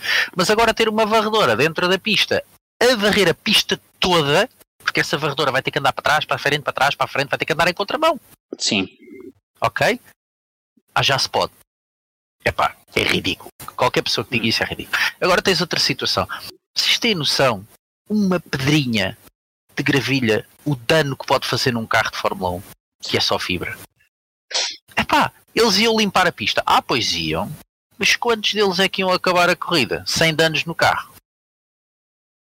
Quantos deles é que iam acabar a corrida sem um furo? Sim. Epá, se isto fosse uma corrida de Renault Clios, passa ali um pelotão de 20, 30 carros, limpa logo metade. Não limpa, eles não limpam. O que eles te vão fazer é espalhar a gravilha pelo resto da pista toda. Sim. Ou seja, em vez de teres aquele setor com, com gravilha, tu vais ter a pista toda. Porque aquilo vai, vai, vai, a gravilha vai se então nos carros de Fórmula 1, não é? Que aquilo vai levantar, vai, -se entrar, vai, vai entrar dentro das, das entradas da área, o carro vai andar a transportar a gravilha pela pista toda e conforme com a trepidação vai caindo. Não cai ali, cai mais uns metros à frente, não cai ali, cai mais outros metros à frente, e depois vais ter uma pista cheia de gravilha. Pá, a realidade é essa. Pá, e, e, e as coisas são assim mesmo.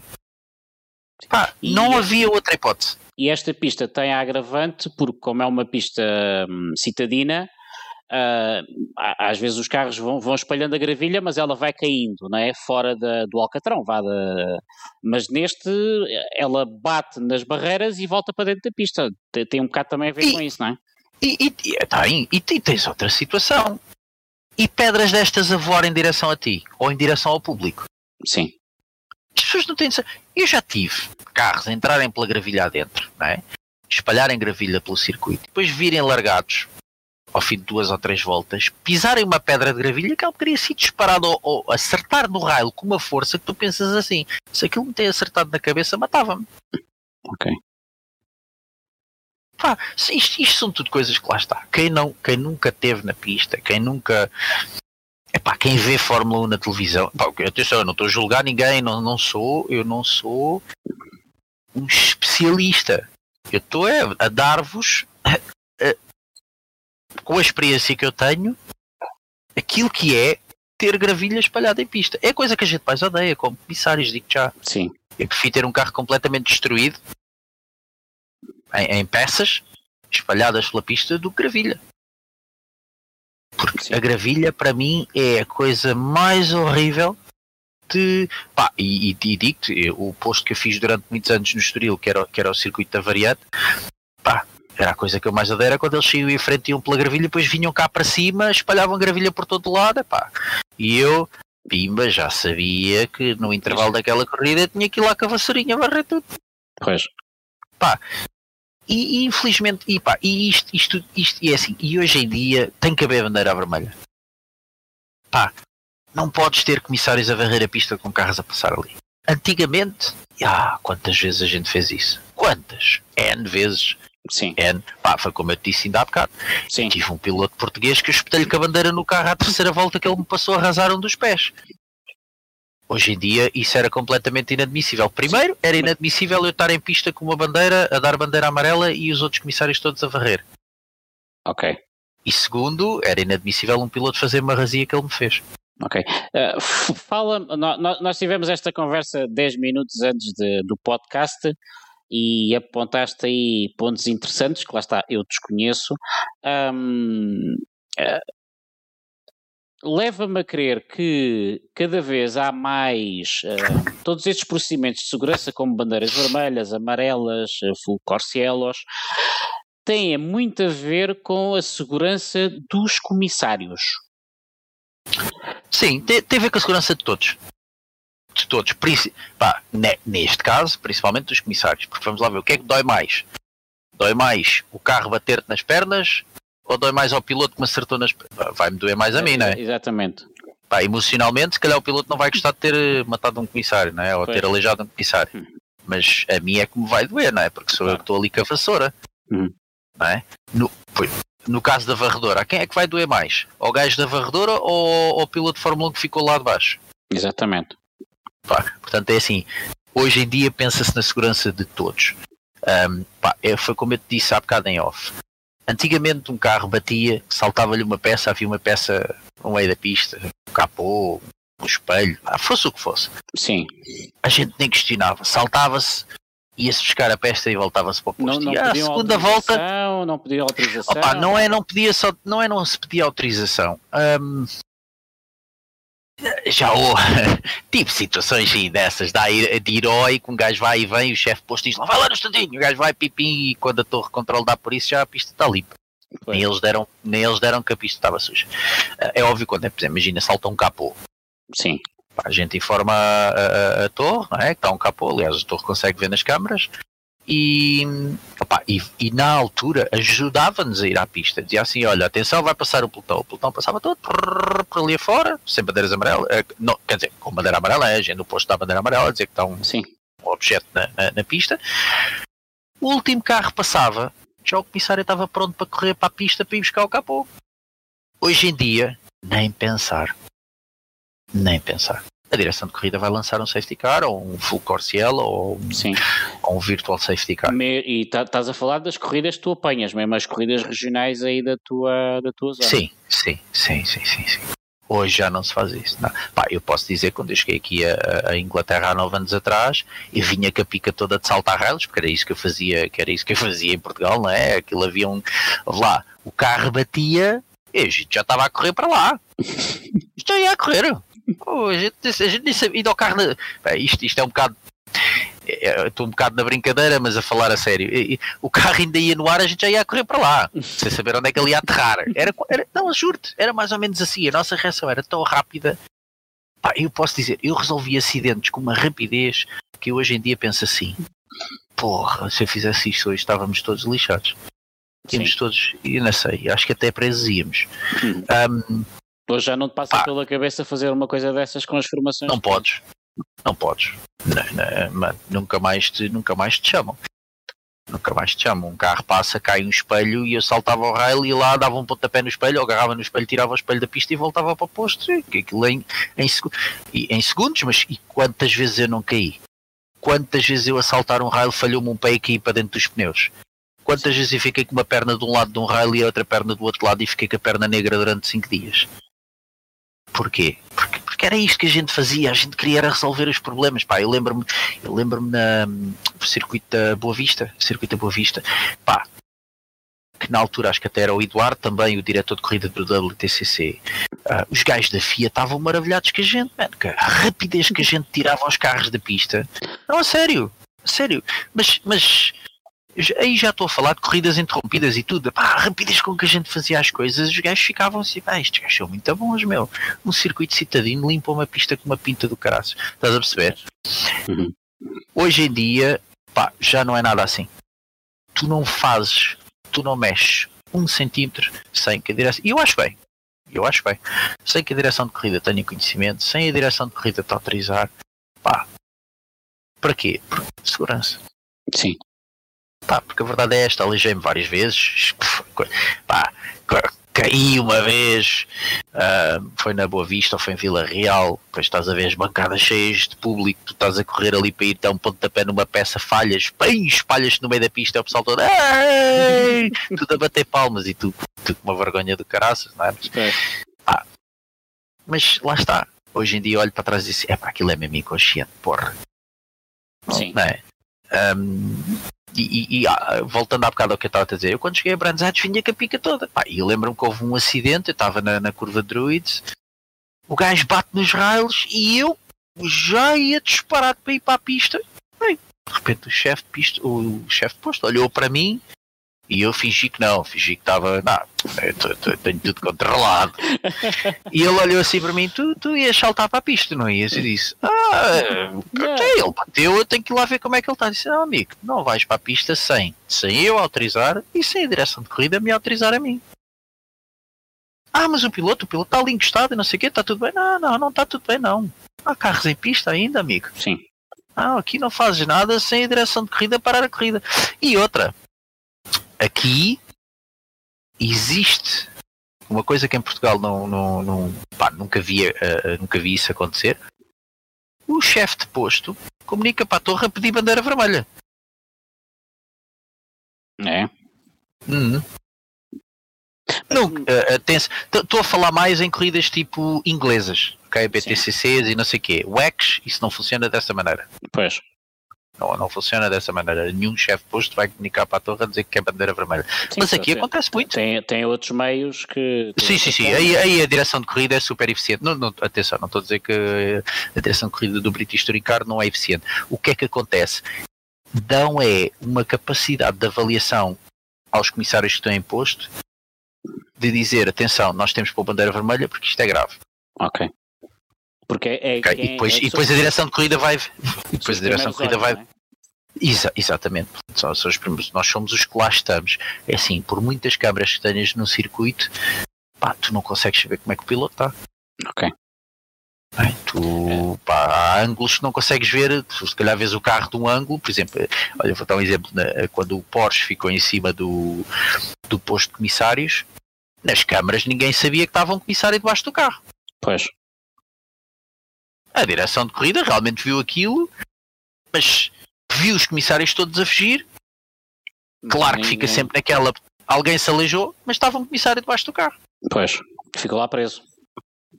Ficou, eh, o carro não tocou, ele ficou, quando eu digo preso, ele ficou mesmo enclausurado. Ok. okay? Portanto, nada lhe tocou. Sim. O carro ficou encaixado de uma maneira em que ele não conseguia sair dali.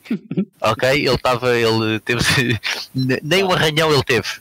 Ele baixou-se Portanto, ele, ele em vez de fugir optou por se baixar atrás do rail. Pá, ele uhum. nunca pensou que o carro fosse bater no rail e voar para cima dele. Uhum. Ok? Ele quando se baixou, o carro quando caiu em cima da da, da hut, agora não lembro o nome do, do posto, vá. Uh, portanto, amolgou, amolgou o posto, não é? o, o peso do carro uhum. puxou uma parte do posto para baixo e o comissário ficou lá, pá, depois Sim. em choque ficou ali não se mexeu mais, estás trancou, a ver? Trancou a porta, uma coisa assim, uma coisa assim. Uh, não, não, não, fora, fora do posto. Ah, foi fora do posto? Foi, foi. Ele estava entre o rail, entre ah. o rail e o posto. Ok. Ok? E o carro fez tipo telhado. Ok. E depois aquilo ficou de uma maneira que ele não conseguia sair. Quer dizer, ele depois eventualmente saiu, mas estás a ver, ele baixou-se. Mas, mas diz-me uma coisa: quando, quando vocês veem um gestor à vossa frente, é que há muitos gestores, não é? Uh, um capotamento, por exemplo, em que tu começas a pensar que a coisa não está a correr bem, um, vocês só, claro que quando, há um, quando o carro vai a capotar, vem outros atrás, não é? Uh, vocês mesmo assim não, não avançam, ficam alerta, estão à espera de que a direção corrida. Uh, como é que é a vossa atitude quando, quando vocês veem, é visível o olho nu que o acidente é muito grave mesmo, não é só um tipo que saiu em frente e bateu ali aí devagarinho? Uhum. Uh, epá, muda de pessoa para pessoa, ok? E outra coisa, uh, há uma coisa que, que, que, em Portugal se faz que, que, que aqui em Inglaterra não se faz. Uh, eu, por um lado, acho bem o da maneira que se faz aqui em Inglaterra. Em Portugal, por norma, tu ficas fixo num posto. Como eu te disse, eu tive muitos anos no posto 19, que é o posto da variante. Aqui em Inglaterra, tu nunca sabes em que posto é que vais parar. Ok? Sim. Portanto, tu rodas os postos todos. Eu, eu posso dizer que já fiz, não vou dizer todos, mas quase todos os postos de Brands Edge. O que é bom. Ok? Porquê? Porque tu sabes. Por exemplo, vamos ver uma coisa. Eu, quando estou na Paddock Hill Bent, quando eles saem, epá, eu, eu quase já consigo perceber se eles vão captar ou não. A maneira como eles vão entrar na gravilha, se eles entrarem de lado, eu sei que eles vão captar. Epá, o piloto pode ser o melhor piloto do mundo, mas se o carro entrou de lado, pá, acabou. Acabou, ele vai captar. Ok? E, epá, e depois lá está, isto vai diferenciar pessoa para pessoa. Eu, eu pessoalmente, e vejo isso, e posso dizer naquele incidente que eu tive em que o carro ficou captado de cabeça para baixo, é palmas, existe um vídeo no YouTube que o segundo, o segundo comissário que lá chegou chegou quase 30 segundos depois de mim. Sim. Eu mandei uma corrida tão grande, tão grande, tão grande, tão grande, tão grande, ninguém me conseguiu apanhar. Uhum. Mas eu só entrei em pista quando olhei para o chefe posto e o chefe posto faz-me assim com a mão e faz-me sinal para entrar. Ok. Ok. Mas eu já lá estava. Já lá estava. E estamos a falar uh, a quase a mais de 50 metros do posto. Eu, quando vi o carro a captar no ar, já ia a correr e dele não tinha, é, é, pronto, é um bocado, um bocado aquilo que estávamos a dizer, o carro não tinha caído no chão e já estava a correr, Sim. com uma diferença, não entra, apesar de estar a olhar para o piloto, o piloto estar de cabeça para baixo, com o capacete enterrado na areia, o carro estava a verter gasolina por todo o lado, hum. Epá, ok, o piloto captou, teve um incidente, mas é assim, ele já está, tu não vais querer um comissário também ali. Pois. Ok? Porquê? Porque se eu entro em pista e se despista um gajo, porque ele imagina, imagina que ele tinha largado o óleo antes. Sim. E se eu estou. O, o despiste podia ser por uma causa dessas, né? arrebentamento do Exatamente. E tu, qualquer e tu, e tu, eu, não é? Eu estou concentrado naquele carro e não estou a ver quem é que vem aí. Se eu entro em pista para ir ajudar aquele piloto, epá, se um dos gajos. O que, que acontece? Já aconteceu. Se um outro piloto perde o controle e eu estou naquele carro, em vez de um, podes ter dois gajos ali, duas fatalidades, estás a perceber? Pá, e hoje em dia trabalha-se muito assim, a segurança acima de tudo. Opá, o acidente já aconteceu, já está feito. Epá, vamos esperar uns segundos, vamos todos, percebes? Sim. E eu, eu, eu reajo muito por impulso. É um bocado, o carro ainda vem a rebolar e eu já estou a correr mais ou menos para ver, já sei mais ou menos onde é que ele vai parar, já estou a correr para lá. Só que depois aí tem que entrar a parte consciente, que é calma, respira fundo, olhas, olhas para a pessoa responsável, o chefe posto, ele tem o rádio e ele vai te dizer, ok, seguro para entrar em pista e tu vais. Sim, Vais tu, não vais só tu, vais, vai, vai mais gente. claro. Ahm, pá, hoje em dia trabalha-se muito assim, segurança acima de tudo, e nas formações isso é, é dito vezes e vezes e vezes e vezes sem conta. Ah, nas formações, os, os- os formadores, seja, seja de comunicações rádios, eles todos, todos frisam isso. Segurança acima de tudo. Primeiro, vocês. Protejam-se, é, o- é o que eles dizem. Então, e agora para. ah, Diz-me uma coisa: achas que ah, a quantidade de bandeiras vermelhas ah, na Fórmula 1, mas no, na Fórmula 1, porque isto é um podcast também onde se discute sobretudo Fórmula 1, mas ah, achas que vai aumentar por questões de segurança de todos em pista? Cada Epá, vez oh, mais. Oh, Paulo, mas eu acho que isso é difícil, eu acho que é difícil de prever, porque é assim, ah, cada acidente é um acidente. Ahm, e, epá, e depois, e depois tens, tens montes de fatores. Pá. Ah, na Austrália tiveste a gravilha, ah, no Japão tiveste uma Manitou, tiveste aquele incidente do Grosjean, que não morreu, sabe Deus, co- sabe Deus como. Epá, tu não consegues prever um, um- um- um, grande prémio, não é? Não consegues prever os incidentes que vai haver. É pá, se vai haver mais bandeiras vermelhas ou não, não, não, não te sei dizer, mas que cada vez mais isto vai acontecer, não só na Fórmula 1, mas noutras competições em que é pá, seja bandeira vermelha, seja safety car, seja full course yellow, que vai acontecer cada vez mais. Ah, isso vai. Sim. Vai. Vai, sem dúvida. Mas, mais uma vez, é para proteger todos. Os comissários, é para proteger os pilotos. Epá, ah, pá, tens o exemplo de ah, chuva, por exemplo. Epá, antigamente, ah, chuva, bora, vamos correr. Hoje em dia basta estar a 2 milímetros de chuva, para tudo. Sim. Pá, não é perigoso. O carro trava, perde o controle, pumba, está no raio. E, e, e ressalvo sempre, estamos a falar de corridas mesmo mais pequenas e regionais. Sim, sim, sim. Pá, porque lá está. Epá, olha, isto faz-me lembrar, exemplo, eu trabalho nas obras, como tu sabes, aqui, não é? Tenho, tenho a minha, tenho a minha cena da- das obras. Epá, antigamente a gente fazia o arco da velha. Hoje, epá, eu, eu costumo dizer aqui em Inglaterra, se a gente fosse a seguir o livro de Health and Safety, tudo o que é pedido, tu não conseguias fazer nada. Pois. Pá, a gente tem uma, tem uma regra aqui que não podes, acima de um metro e meio, não podes subir ao escadote. Sim. Tens que montar um. tens de montar um andaime, tens de montar uma torre, a gente tem uma torre. É pá, eu quero é que se lixe, eu meto o meu escadote a 8 metros de altura e vou lá acima na mesma. Pois. Estás a entender? Tenho, tenho uma história com o pai dessas eh, também. Percebes? Valente. Mas, mas ente- entendes o que eu estou a dizer? Conseguiu partir um braço e uma perna com uma brincadeira dessas. Mas Foi lá, lá está. Mas, Já tinha tirado o andaime, foi lá de escada. E depois e- exato. estás a vezes Epá, eu também já caí, eu já, já encostei um escadote para subir a 2 metros, que não era muito alto, só que esqueci-me que o chão cá em baixo estava molhado. Quando cheguei lá acima, o escadote escorregou, vinha eu para aí, vinha eu e o escadote para aí baixo. Mas estás a entender? É a Sim. mesma coisa que se passa nas corridas. Epá, antigamente deixava-se andar e pá, ia ganda piloto e fazia aquilo e fazia. Epá, já fazia, é verdade, é verdade. Mas e segurança? Não havia. Pá, os ralis, ah, não é? tiveste o acidente do Joaquim Santos. Epá, hoje em dia, pá, não vou dizer que não acontece, continua, mas não daquela maneira. Sim. É, antigamente os ralis. Seria, aquilo seria impossível de acontecer, não é? Aquilo seria, aquilo seria. Hoje em dia, se houvesse um acidente daqueles, havia pessoas presas. Sim. Tinha que haver pessoas presas, garanto a ti, desde organizadores, a polícia, seja quem. e a gente presa. É, porque é impensável nos dias de hoje deixares o público estar ali na, numa, numa curva é? onde o carro pode perder controle e entrar pela multidão dentro. Sim. Pá, é, hoje em dia aposta-se muito na segurança. E atenção, eu estou a falar de comissário, os próprios pilotos levam em delas que não te passa pela cabeça. Pá. Olha, no outro dia estava a ler uma notícia sobre o, aquele piloto, foi há dois anos, lembras-te de um piloto de kart, nos mundiais de kart, um puto, Sim, que não andou à porrada, o gajo despistou-se, foi mandado para fora por um, por um piloto. Acho que isto foi sim. em Itália, nas finais do ah, sim, E sim, o gajo agarrou, foi buscar uma baia ou o que é que foi, esperou que o piloto passasse e mandou-lhe com aquilo, quando o gajo estava a correr. Sim, sim, sim, lembro esse, esse, esse gajo já não corre. Sim, estava a ler uma notícia qualquer que ele tentou tirar agora a licença, foi-lhe negada.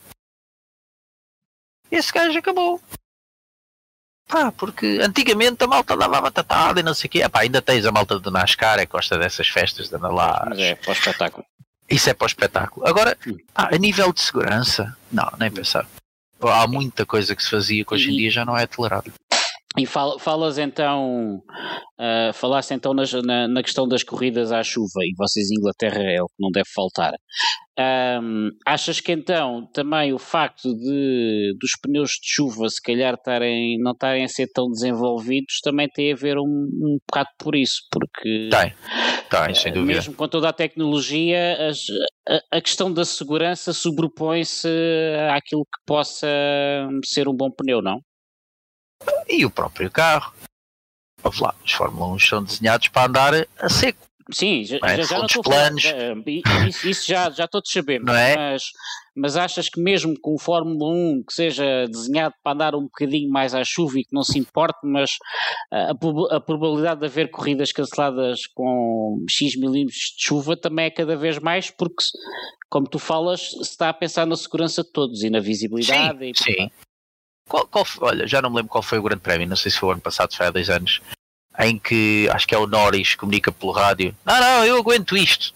Epá, e, e, e, como tu viste, ele andou, ele e, e, muitos outros pilotos andaram completamente aos papéis. Ah, é assim. O Sochi e o Norris ia lançado para a vitória.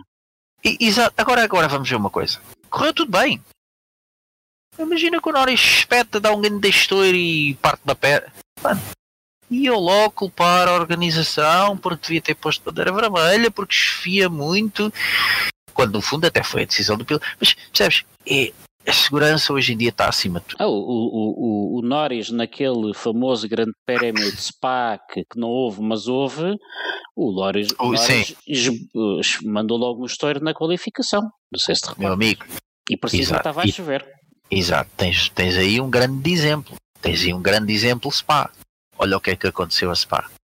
Ai, aquela curva é muito gira, aquilo é que dá, aquilo é que dá pica e aquilo é que separa os homens, como eu via muitos fóruns, aquilo é que separa os homens dos meninos. Epá, é, é verdade. Mas também pode separar a vida e a morte. Sim. Pá, a verdade é essa. Pá, e o que é que eles fizeram? Mudaram. O que é que acontece agora? Mais segurança. Pá, uhum. é, há malta que prefere, prefere o espetáculo e, e dá mais valor ao espetáculo do, do, do que à segurança. Sim. Epá, hoje em dia já não se pode, já não se pode ir por esse caminho. Ah, eu não te vou mentir.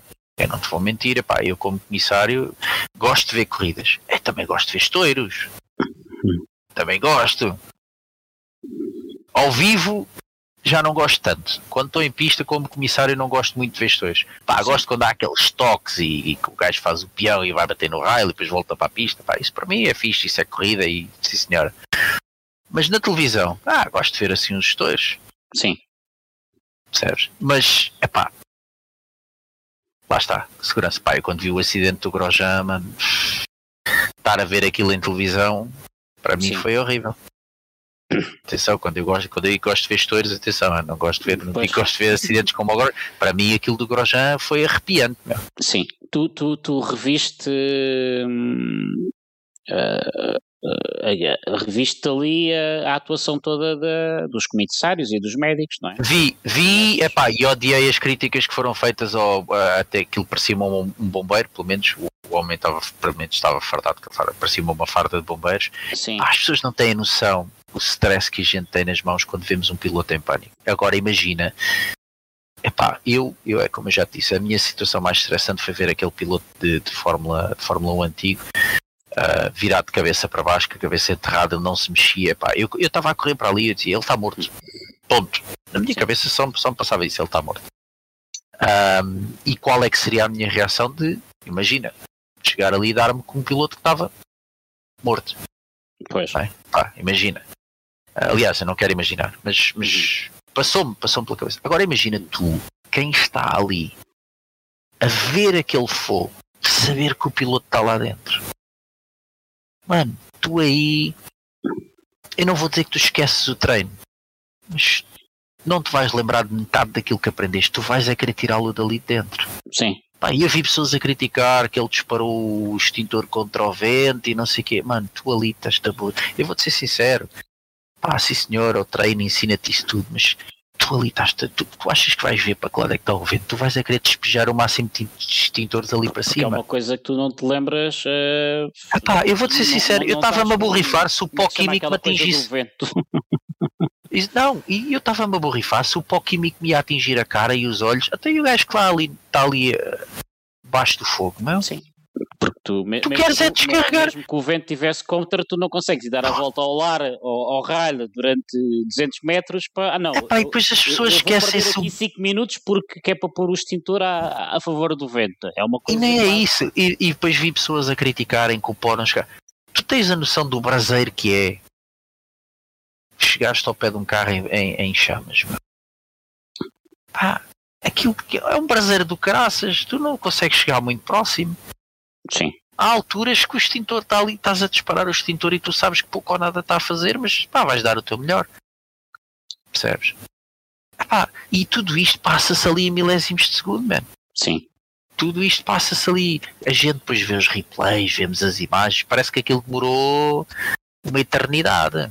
Parece. E, e, por um lado demorou, não é? Ele teve uma data de tempo dentro do carro hardware. Sim, mas, mas, mas são, são minutos de pânico para toda a gente, não é? Mas, exato, pá, tu vês, quando os médicos chegam para o agarrar, tu vês que eles, que eles vêm essa rasca para chegar ao pé do carro porque um prazer. Não é? Epá, e, e, e é, epá, lá está. Eu, como, como pessoa que, que, que, que, que faço corridas como comissário, às vezes Sim Passa um bocado como tu, custa a engolir certas, certos comentários, estás a perceber? Mas pronto. Sim, é, eu sinceramente não, nunca tive experiência como comissário, nem sequer assisti muitas corridas automóveis ao, ao vivo. Uh, depende de, também do sítio onde eu vivo, não há autódromos aqui ao pé, uh, como é óbvio, portanto eu sei, eu falo com muita gente que vive praticamente junto ao Estoril e, e claro que viu muito mais corridas ao, ao vivo do que eu. E o, e o conhecimento que tenho é porque nós estamos há dois anos juntos aqui na Nerve e tu vais comentando. Uh, às vezes vai aparecendo aqui um ou outro comissário, e, e, e, por isso é que, perante as críticas das bandeiras Uh, a primeira conversa que nós tivemos mais a sério foi então sobre aquela máquina, aquela Manitou que entrou uh, dentro de pista em Suzuka e acabei por uh, perceber mais ou menos a, a vossa, um, a vossa opinião e perante agora as críticas às bandeiras vermelhas, eu percebi logo que a tua opinião iria, iria ser diferente e não me enganei até há, há há, pouco tempo. Uh, Diz-me uma coisa, e tu fizeste algumas corridas de MotoGP? fiz. E fiz, fiz sim senhora. Um... Ou foste tu ou o Vitor Pita que disse que nunca mais iriam fazer corridas fui de eu, MotoGP? Fui okay, eu. Pronto, já não, fui já eu. não tinha. fui eu. Um, fiz, fiz algumas corridas quando o MotoGP começou a ir a Portugal. Uh, e além do MotoGP GP ir a, a, Portugal, eles na altura de fevereiro iam, uh, faziam tipo uh, pré-season em, em Portugal, no Estoril também, faziam lá os treinos. Um, opa, e eu, eu fazia, fiz o MotoGP vários, dois ou três anos, não estou em erro. Um, e depois, numa dessas sessões em fevereiro, lembro-me lembro bem, lembro-me que era fevereiro e que estava um calor do caneco nessa altura. Um, eu, eh, como estava de férias, um, decidi: olha, estou de férias, vou fazer um MotoGP. Então fui, fui para o Estoril fazer eh, um fim de semana de, de MotoGP. Um, opa, e assisti a uma queda do Alex Barros uh, no meu posto, onde, onde, onde eu fui apanhá-lo do chão, basicamente. Opa, e disse a mim mesmo: Eu não quero isto. Ah, epá, não, isto motas não é para mim. Ele, hum, ele aleijou-se a sério, acho que fraturou um pulso e uma perna e não sei o que, pá, mas o estouro que ele mandou foi uma coisa absurda. Ele voou no ar, epá, e veres, epá, é, é, lá está, tu veres na televisão é uma coisa, mas quando tu vês ali ao vivo, tu, o som, corpo a bater no chão, a moto a bater, epá, é, é uma coisa percebes? E, não, e, e, não tem explicação. E, já agora, já agora entrar um bocado na, na, na, tua mente. Vocês estão no posto de comissários, vos é atribuído, estão a ver a corrida, claro que estão a tomar atenção à, à corrida, não, eh, como espectadores, mas qual é a diferença? É vocês estão a ver as trajetórias dos carros, percebem que se um carro vai para aquela trajetória, se calhar é melhor começar a correr. Uhum. Uh, como é que vocês estão a. Qual é a diferença entre analisares uma corrida como fã de automóveis, do desporto automóvel, mal seria que não fosses, mas entre estares na bancada e estares num posto de comissário, às vezes uh, analisar tão tecnicamente não tira um bocado o prazer de ver a corrida ou como é que tu, tu lidas com essa situação? Eu acho que, epá, para mim isso já é automático. Já é automático. Tu, tu, tu, tu lá está, tu tens ali dois. Uh, tens dois sensores a trabalhar. Tens o sensor de adepto, de ver a corrida, não é? Uh, Muitos bem, estão ali por isso, são fãs, não é? E, exato, exato. tu tens ali, tu tens dois sensores a trabalhar, tu estás a ver a corrida e tu estás realmente a seguir a corrida. Atenção, eu, eu, eu vou-te ser sincero, eu sigo mais uh, na pista, eu sigo mais a corrida como comissário do que como fã. Sim. Porque tu como fã tu estás a ver a corrida relaxado. Ok? E se tu perderes um bocado a noção de quem é que vai em primeiro, segundo, terceiro, quarto, não te vai fazer muita diferença. Para mim vai para mim vai porque eu tenho que saber esses detalhes todos. Eu tenho que saber quem é que está primeiro, segundo, terceiro, pelo menos os três primeiros, estás a entender? Agora é assim, vamos falar de uma corrida de endurance. É pá, é complicado. Isto porquê? Se estiver nas bandeiras, então aí tens de estar com uma atenção a 200%. Sim. À, à corrida, à corrida mesmo. Um, pá, como comissário é, de pista, tem a ver com as bandeiras amarelas, bandeiras azuis. As azuis, exatamente. Principalmente as bandeiras azuis no, no Endurance está, é, é, a bandeira que está sempre a sair. Está sempre a sair. Um... Já agora, desculpa, já agora uma pergunta. Eu, eu já tive aqui quatro ou cinco perguntas que, que eu não gosto muito de interromper os convidados e depois esqueço-me das perguntas que vou fazer. Mas agora queria fazer esta. As bandeiras azuis são vocês que decidem ou levam o recado pelo rádio? Não, somos nós. Okay. Embora hoje em dia com as com as Ai, poça, com as bandeiras eletrónicas, já, como é que se chama? Sim. Com as luzes. Pá. As luzes. Um, é, é, um bocado. Opa, eu vou-te falar por Brands Edge, nada é automático, é tudo manual. Okay? ok? Mesmo essas luzes e Silverstone a mesma coisa. Uh, mesmo essas luzes são todas operacionais por nós. Nós temos um comando e nós é que, uh, operamos essas, essas bandeiras.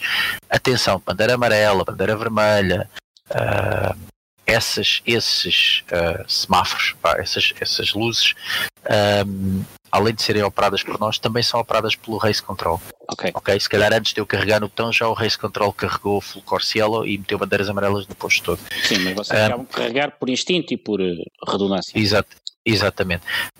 Um, pá, a bandeira em si, a bandeira física, somos nós que damos. Lá está, tens que avaliar a corrida. E aí sim, aí tu estás a avaliar tudo tu estás a avaliar, tu estás a avaliar a corrida, é? tu sabes quem é, que é o primeiro, segundo e terceiro da classe.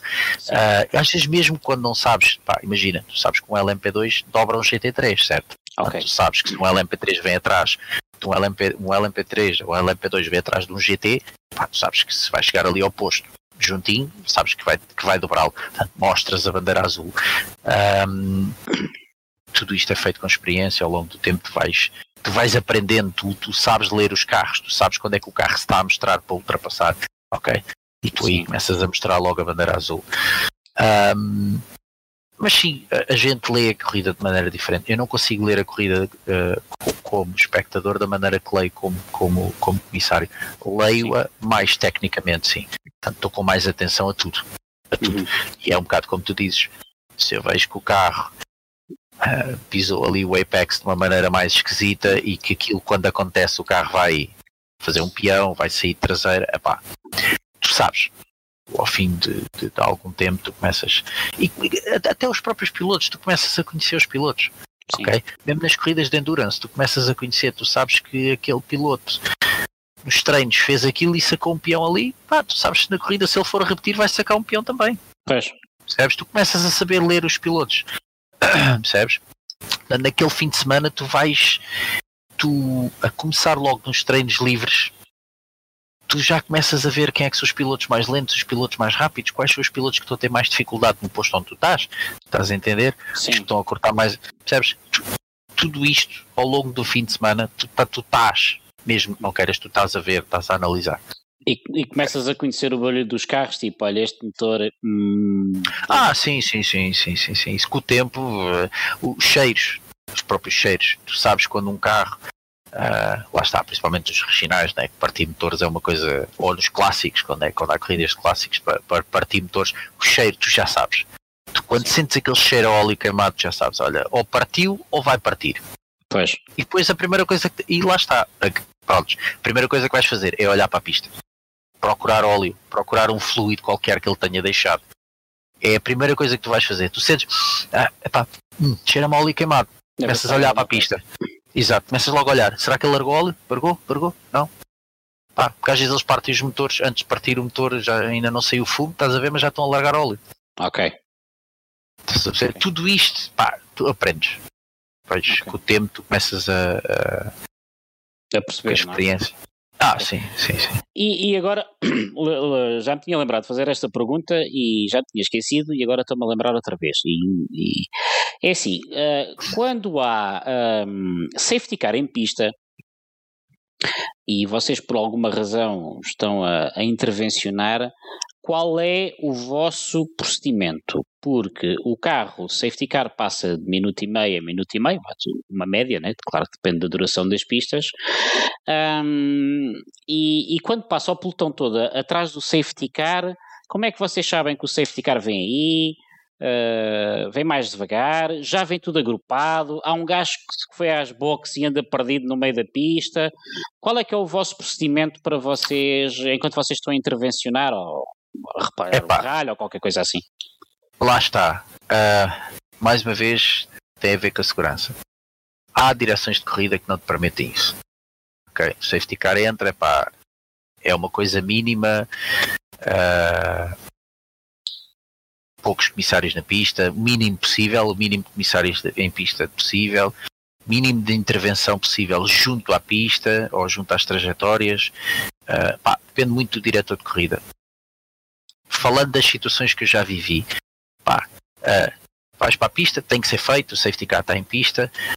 Um, o safety car ao vir aí, nós temos alguém que tem um apito e dois postos antes está de observação e vê que o safety car aí, começa logo a apitar, pá, começas a ouvir os apitos, a gente para tudo, Sim. saímos da pista, o safety car passa com o pelotão atrás, velocidade de 60 km h 60, 80, passa, passou o último carro, uh, tu voltas à pista. Pá, tudo isto é comunicado entre o safety car, entre o nosso chefe de posto e a torre de controle.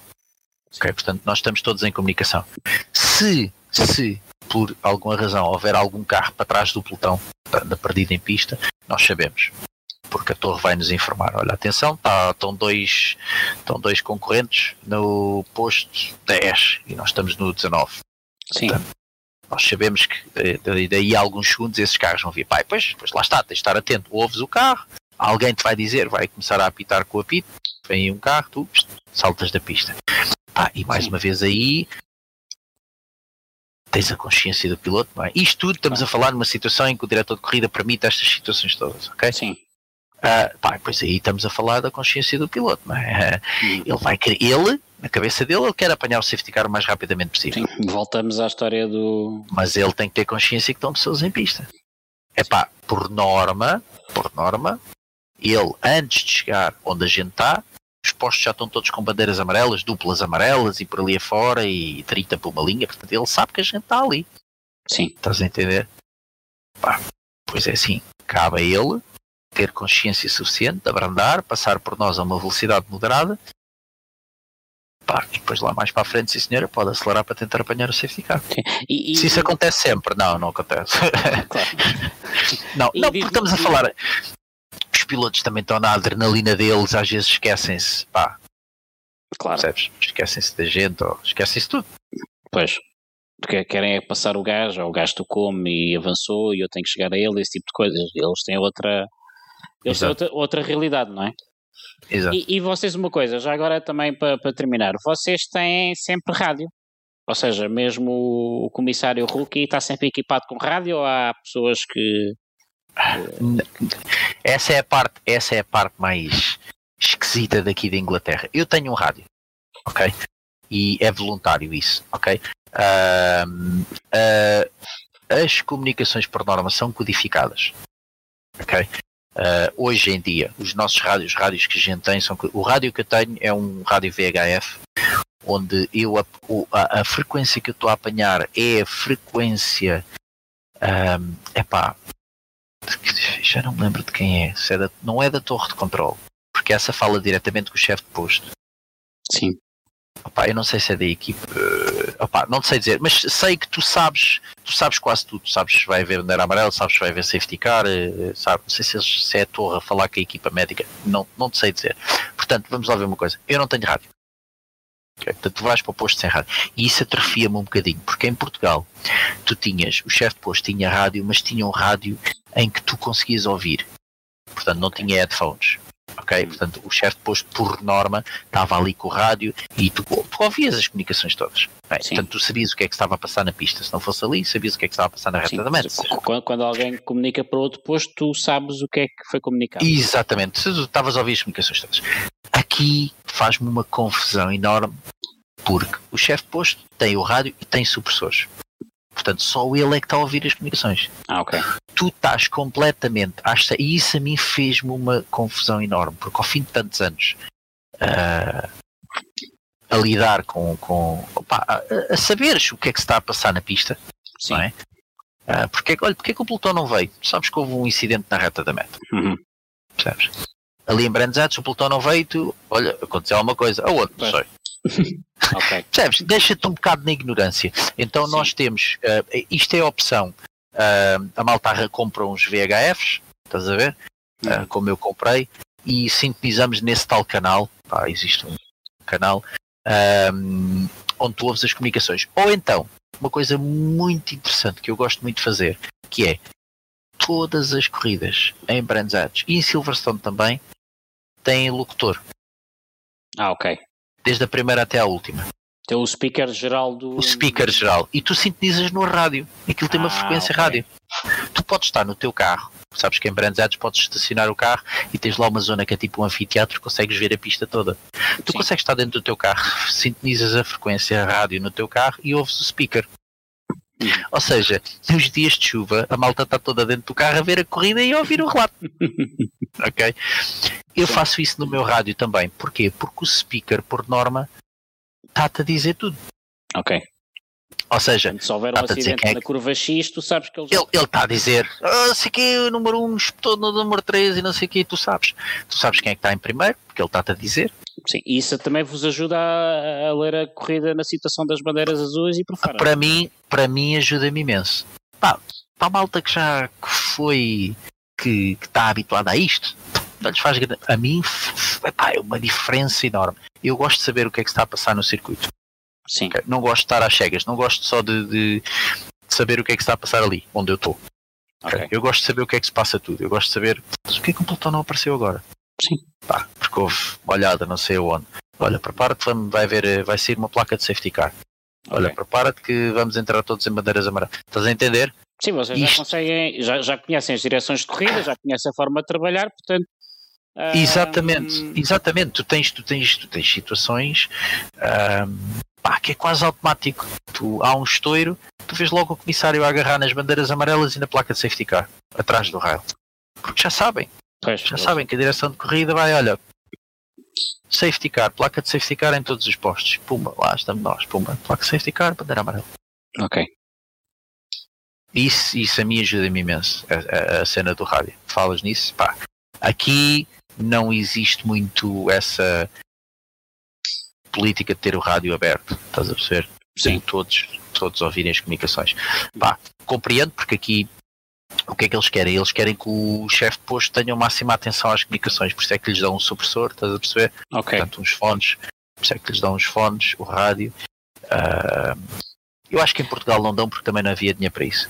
Pois, exatamente. Oh, olha, ah, mas, é pá, já vamos em duas horas de podcast. Eu já tive para terminar este podcast pá, umas três vezes, mas vou-me sempre lembrando de assuntos. Ah, falas do chefe de posto, o teu rádio, o teu superprofessor, mas agora, agora tem mesmo que ser o último assunto e depois vamos então ah, ao, ao final. Aliás, eh, o Ricardo Ferreira eh, já te convidou, pelo menos em direto, para ir lá ao podcast dele, também falares da, do- da tua passagem sobre Race Control. Ahm, e portanto, se correr tudo bem, este, este podcast terá uma segunda parte também com certeza bastante interessante.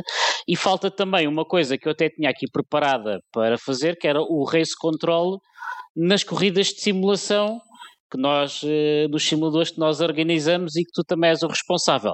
Também temos aqui, se calhar, episódio para vários podcasts, para várias horas, não é, Ivo? Já temos um historial jeitoso Epá, nestas, sim, nestes com últimos os- dois anos. Com, com o historial, com o historial que- de, de provas feitas, podemos ter tema aí para, para depois. Mas olha, falando muito rapidamente do, do, do, do Race Control, ahm, opa, é, é giro, é interessante fazer. Ahm, Ah, mas já, já agora, eh, mas quando- diz Chico, continua, sim, diz. Não, é, é- é- é- como eu estava a dizer, é giro, é interessante fazer. Ahm, nós, ah, tanto tu como eu, sempre tentámos levar isto um bocado à letra, à regra do, do, do, do real, tentar transparecer o mais. Nó- mais nós real possível introduzir um, como é que era, um, um, pa- um pace, um, um pace car, um, um, ai, como é que era? Um, Um, um um safety car um manual. sa- Um safety car manual no AR5, foi uma Não, não, e, e- e posso já dizer, é pá, assim, não me arrependo nada dessa, dessa ideia. que- sim. O safety car manual, testámos e resultou. Te- tentámos introduzir uma full core Cielo no R5 que não existe, também manual, e resultou muito bem. Sim, Epá, exatamente. lembro-me dos testes que fizeram, resultou espetacularmente bem. Uhum. Um, epá, mas depois falta, falta, falta um bocado das ferramentas uh, certas, não é? O iRacing o- atualmente. Sim, e, e falta também uma coisa que é, eh, sobretudo uma coisa que nós notamos, que é, tu, por exemplo, precisamos de alguém que esteja aqui, se calhar durante 4 ou 6 horas, só para fazer piloto de safety car. Ou seja, Sim, não pode, sim, não sim, pode claro. ser tu ou isso- eu que está a tomar Exato, não, é como- ao Discord e, a e de repente o safety car tem Não, é- olha lá, isso é como na, na vida real, não é? Tu tens ali um, um piloto de safety car que pode estar ali 6 horas sem mover o músculo, não é? Sim, O carro a trabalhar 6 horas sem, sem arrancar, ou então pode, pode ter uma data de incidentes, não é? Ah, portanto, é, é igual. mas, mas desculpa, co- cortei-te o raciocínio sobre as nossas Mas, opá, a- a- em relação ao, ao race control no sim racing, epá, é interessante fazer. hum, epá, é um bocado à semelhança do que se passa na vida real. Não conseguimos agradar toda a gente. Nunca vamos conseguir. O consenso nunca, nunca vai ser igual para todos. Ah, por vezes. Ah, tens, tem, e depois vais apanhar dois tipos de pessoas, vais apanhar as pessoas que, sim senhora, querem que isto seja mais parecido com o real, e depois vais, vais apanhar outras pessoas, ah, pois no real é assim, mas aqui não pode ser assim, não sei o quê. Hum. Um, epá, portanto, é assim, resumindo e concluindo assim muito rapidamente, o Race Control no Sim Racing é, é desafiante, para não, para não dizer menos, é desafiante, Ah, é, é bastante desafiante. No- Nós prometemos fazer um episódio, fica já aqui, que tinha aqui umas perguntas. Vamos fazer um episódio, se calhar em mais fim de semana que não haja Fórmula 1, sobre então o race control aqui na, na- nas nossas provas. Eu penso que estamos. Não aí- pode é durar duas horas, Não, mano, não, ou não. Mas horas. já agora, eu quero-te fazer mais uma pergunta para terminar, que é, tu falaste do chefe de posto, ah, qual é que é a função mesmo do chefe de posto? É um tipo está lá parado com o rádio e manda os outros agarrarem vassouras, ou tem alguma Aqui é. função executiva? Não, aqui é, é por isso simplesmente o gajo está corrado e não faz mais nada. Ok. Em, em Portugal, em Portugal a gente tem uma coisa que é assim, nós rodamos uh, excepto o chefe de posto. Nós rodamos todas as posições, portanto, desde comissário ao comissário de bandeiras. Aqui não. O comissário de bandeiras só dá bandeiras. O comissário de pista só intervém em pista. Okay. O IO, que é o. Uh... Olha, agora deu-me uma ganda branca. O que é, que é um IO? O IO, uh, o que é que é? Não, estava a tentar traduzir para português. Uh, Incident Officer, portanto, é. Como é que eu tenho de explicar o que é que é o Incident Officer? o Incident eu... Officer. Portanto, o chefe de posto é o chefe de nós todos. Sim. Imagina, nós somos um grupo de sete pessoas. Tens o, o Flag Marshal, que é o, o, comissário de bandeiras, só dá bandeiras. ok? Uhum. Aquela pessoa só tem formação para dar bandeiras. Depois tens, aliás, não só tem formação, já foi comissário de pista, subiu, entre aspas, uh, para comissário de bandeiras. Okay. Uh, eu também posso dar bandeiras. Posso, mas por norma tu tens um comissário que é especializado em dar bandeiras, portanto ele só vai estar, vai estar o dia todo a dar bandeiras. Tens o, o chefe de posto, que é o chefe de nós todos, depois tens o IO, que é o Incident Officer, portanto esse é uma espécie de meu chefe, okay. que só lida com a equipa que vai para a pista. Ok? Mas tem que responder ao chefe de posto.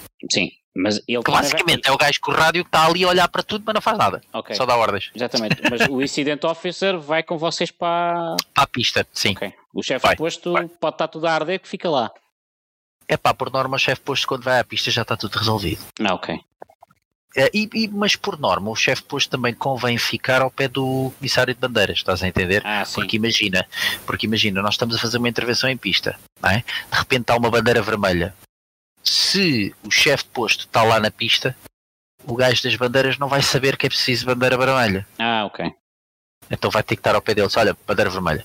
Uhum. E depois o chefe uh, de posto vai gritar para a gente, a gente olha todos para ele pá, e vemos a bandeira vermelha, já sabemos que está tá a ser dada a bandeira tá, vermelha. Tá é, é aí que me falha esta parte das comunicações que me faz confusão, estás a ver? Porque se o incident officer tivesse um rádio por norma, quando, quando, quando, acontece um incidente, nós estamos afastados do posto. Sim. É? E imagina, nós estamos na pista, há uma bandeira amarela ou há um safety car. Pá, entretanto, a situação tornou-se demasiado perigosa, o carro não sai, a Manitou não consegue puxar o carro e o diretor de corrida diz: Olha, lixa-se, bandeira vermelha. Ok. O chefe posto sabe que e o gajo das bandeiras também vai saber que o chefe posto está ali. Mas nós estamos lá na pista, vai haver ali aquelas frações de segundo que a gente não sabe. Já vamos saber um bocado depois. Estás a entender? E é aí que eu acho que falha. Mas é pá, pronto, também não, não podemos ter todos rádio claro. e é compreensível. E, e já agora, Mas... eu agora juro que é mesmo a última pergunta. Uh, porque amanhã é dia de trabalho, e, mas é assim, vocês, quando tu falas em posto, nós, para mim é aquela barraquinha. Mas vocês são o quê? Sete por posto? Seis, sete? Não, pronto. Sim, depende, whatever. depende. Às vezes um, temos um, três. É sim. Assim, mas, mas vocês abrangem uma zona, um troço de Uma zona. Uma curva, Isso. duas curvas, se calhar máximo, não é? Tem que ter, vocês têm sempre, uh, têm que ter visibilidade sempre, não é? Existe uma área, sim, sim, sim. E a, a, a minha pergunta é, e agora mesmo para finalizar, que é, vocês, como é que, como é que é a vossa disposição? Vocês estão estão todos juntinhos, ali não. em 4, 5 metros, ou, ou, estão espalhados pelo, pelo, Tam, pelo, pelo troço? Estamos espalhados pelo, pelo, ou, pelo rail, sim. Andam, andam para cima, andam para baixo, vão trocando? Também, também, vamos trocando, sim, sim. Estamos espalhados, ok? Um, podemos estar, imagina, nós somos sete, pá, e naquela área não há necessidade de teres ali sete, não é uma área de sete pessoas. Uh, podes, podes estar numa zona um bocadinho mais para cima do posto, estão dois uh, um bocadinho mais para o lado esquerdo do posto está um, mais 50 metros para baixo está outro. Sim. Ok? Isto tudo nós espalhamos-nos. Ok? E depois rodamos também as posições entre nós para não estares o dia todo no mesmo sítio. Vamos vai, rodando. Vais andando, não é? Sim, vamos rodando. E mesmo durante a corrida, pá, tu não estás ali parado só a olhar aquilo, tu andas um bocado para cima, um bocado para baixo, vais, vais, vais vendo a correr, percebes? Há, há sempre movimento. Pá, e depois imagina, tu tens, nós estamos do lado esquerdo do circuito, não tens ninguém do lado direito. Hum. Pode acontecer o chefe posto mandar dois gajos para o outro lado do rail. Sim. Ok. Portanto, podes ter, imagina, tens sete gajos, senhora, mas estão todos espalhados, mas depois tens mais desses sete, dois estão do outro lado da pista. Uhum. Ok? Não estão do mesmo lado teu. Porquê? Porque se Sim. o carro despistar e estiver do outro lado, tu tens lá duas pessoas para intervir. Ok? Pá, o mesmo se passa com os extintores. Os extintores estão espalhados pelo circuito. Ok. Ok, portanto nós não temos extintores só Ali numa Ah, barriquinha e depois vai tudo correr não, para lá, não? não. Não, inclusive se tu, se tu reparares, se tu reparares nas corridas, quando estás a ver na televisão, por norma nos rails ou na rede, existe um sinal que é um E, Sim, um sinal redondo, vermelho com um E. vou passar a Isso é o quê? É para dizer aos pilotos que ali está um extintor. Ou seja, se o gajo, se o carro vier a arder, Ah, o piloto, olha, sabe automaticamente que está ali um extintor. Ele sabe que eu, quando for ao carro dele, tenho um extintor ali ao pé de mim. ali ao pé, ok. Ai, Ok. quer dizer que muitas das paragens, às vezes nós vemos o carro e a crítica é, mas porquê é que ele parou ali? Não, são planeadas porque eles sabem que está ali um extintor. Ah, ok. E quantas vezes há de ver aí corridas que os pilotos saltam do carro e vão buscar o extintor. Sabem Ah. que o extintor está ali porque está lá um E, está lá um sinal que lhes diz a eles. Aquele sinal é para eles e para nós. Sim. Para nós não é porque a gente sabe, foi a gente Sim, que os colocou lá. Sim. Olha, Mas e, ah, e, e às vezes é assim, da tua experiência, agora é que vai ser mesmo a última pergunta. Ah, vocês quando estão espalhados em pista, é, é um bocado aleatoriamente ou vocês já. E co- como é que é a tua experiência? Há aquela curva, aquele, aquele, aquele trecho em que tu sabes que epá, vai dar a bater um no fim Ah. de semana, ou, ou às vezes é tudo, é tudo aleatório? não, por norma, por norma, e, e a começar pelo chefe de posto, que é, pessoa, é uma pessoa experiente, é uma pessoa que, que já passou por aquele posto várias vezes, por norma, tu, a gente estamos colocados numa zona em que sabemos que é assim, se acontecer, é aqui que vai acontecer, ou é aqui que acontece. Ok. Portanto, nós estamos próximos daquela zona. Com a minha experiência ao longo destes anos, meu amigo, não confies em nada. Porque há postos onde tu dizes assim, é pá, ganda seca, venho para aqui o dia todo, aqui nunca acontece nada, mas naquele dia depois há um ganda estouro. Ok. Ok? Já tive experiências dessas, já tive experiências em que fui para um posto e sabia que aquilo, oh, está há mais de 5 anos que ninguém bate aqui, Portanto, posso estar descansado. posso estar descansado. Ah pá, vou dar um exemplo muito, muito, muito que a gente usava isso no Estoril N vezes. Na reta interior do Estoril havia, um, havia acho que há um posto ainda, acho que ainda lá está. E até era um posto elevado, portanto era um posto que até tinha subido umas escadinhas e ficavas acima da pista. Sim. Na reta interior nunca havia acidentes. Aquilo era sempre a fundo, era uma reta, não é? Sim. Sempre a fundo. Tem ali uma Pois, e- mas aquilo. Depois o dia que houve matou um comissário. Ok. Um Renault Clio matou um comissário. Uhum. Nunca tinha acontecido acidentes ali. Pá, mas naquele dia E foi, foi mesmo ali acertar onde ele estava. foi. Exatamente. já há muitos anos atrás, eh, para, não dizer que eu tinha dois ou três anos. Ok. Até uma história que toda a gente no Estoril contava assim, meu amigo. Lá porque nunca aconteceu nada aqui, não quer dizer que não aconteça hoje. Sim.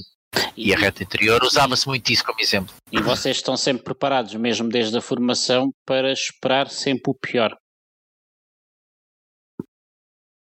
Ah, o quê? O carro acertar-nos? Não, não, sim, o carro acertar-vos, parar em cima da gabi de um, de um comissário. Ah, sim, essas epá, sim, sim, sim. Epá, é daquelas coisas que tu entras ao trabalho e não sabes como é que o dia vai correr. Sim. Pode correr eh, espetacularmente bem. Pá, espetacular, uma corrida espetacular, sem incidentes, sem nada, pá, brutal. Tiveste um grande dia. Como, como naquele dia pode correr tudo muito a mal. Ok. Pá, é daquelas coisas que assim tens que estar preparado. E pá, e mais uma vez, é, pensar na segurança. Sempre. Sempre, sempre, sempre, sempre. Pá.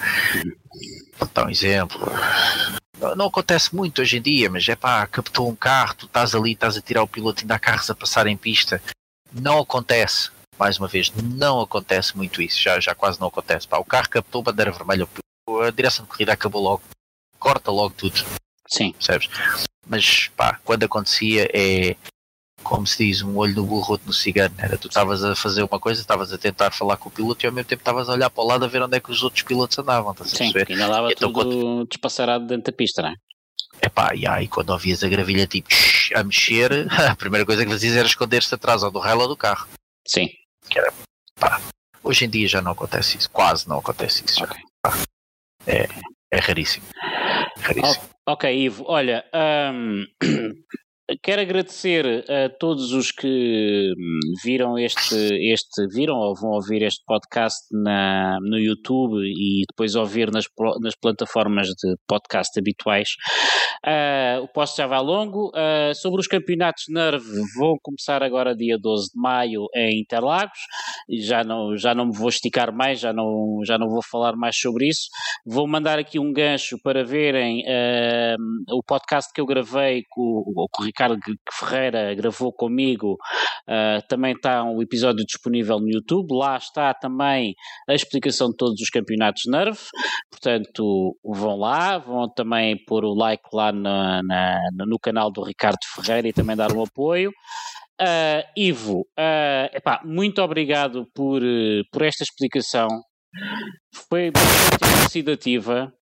Eu sinto que temos aqui conversa para horas, ah, já que mais não seja pela, pela tua experiência. Muito obrigado. Sei que obrigado, amanhã é dia de trabalho e é muito obrigado por, por ter estado aqui connosco e, e até uma próxima que, que será breve. Sempre às ordens. Quanto ao resto, uh, obrigado por terem estado a assistir. Portanto, já sabem, é partilharem nas redes sociais, e sobretudo uh, eu não gosto muito de entrar em polémicas, eu gosto muito é, é discutir as coisas sem, sem, sem gritos, sem, sem polémicas, sem acabar tudo aos gritos uns com os outros. Uh, penso peço que pelo menos este, esta conversa sirva de, de base para futuras uh, opiniões que vocês possam ter enquanto nós estamos todos a assistir às corridas e que o trabalho de todos de, dentro de, de, pista é necessário, apesar de nós sermos muito fãs de pilotos e de gostarmos todos de piloto A, piloto X, eu neste caso até para mais do que piloto, sou mais fã de uma equipa, uh, mas temos que ter, muitas vezes, quando analisamos uma situação, e, e nós, podcasters, é, quer dizer, nós, podcasters, eu sou assim a brincar, não é? Mas nós às vezes quando falamos e damos a nossa opinião pública e, e, no Twitter e às vezes nos envolvemos em discussões, acho que muitas vezes quanto mais informação nós tivermos, uh, melhor é. Portanto, resta-me então despedir. Mais uma vez, Ivo, muito obrigado. Até daqui, Nada, sempre às Até daqui por 15 dias, porque vamos finalmente conhecermos pessoalmente, não é? É verdade, já, já é verdade. juntos há quase há 3 anos, a trabalhar juntos na Nerva quase há 3 anos, mas peço que ah, é 15 dias vamos almoçar os dois. Finalmente. Se Deus quiser, sim. Eu só não vou dizer sem Portugal, sem Inglaterra, senão os nossos fãs vão querer vir ao almoço e depois vai ser uma chatice. É pá, ainda nos perseguem aí, isso é que é pior. Teremos que pagar o almoço depois a muita gente. Uh, então, olha, boa noite a todos, fiquem com o genérico final e um grande abraço. Boa noite a todos. Boa noite.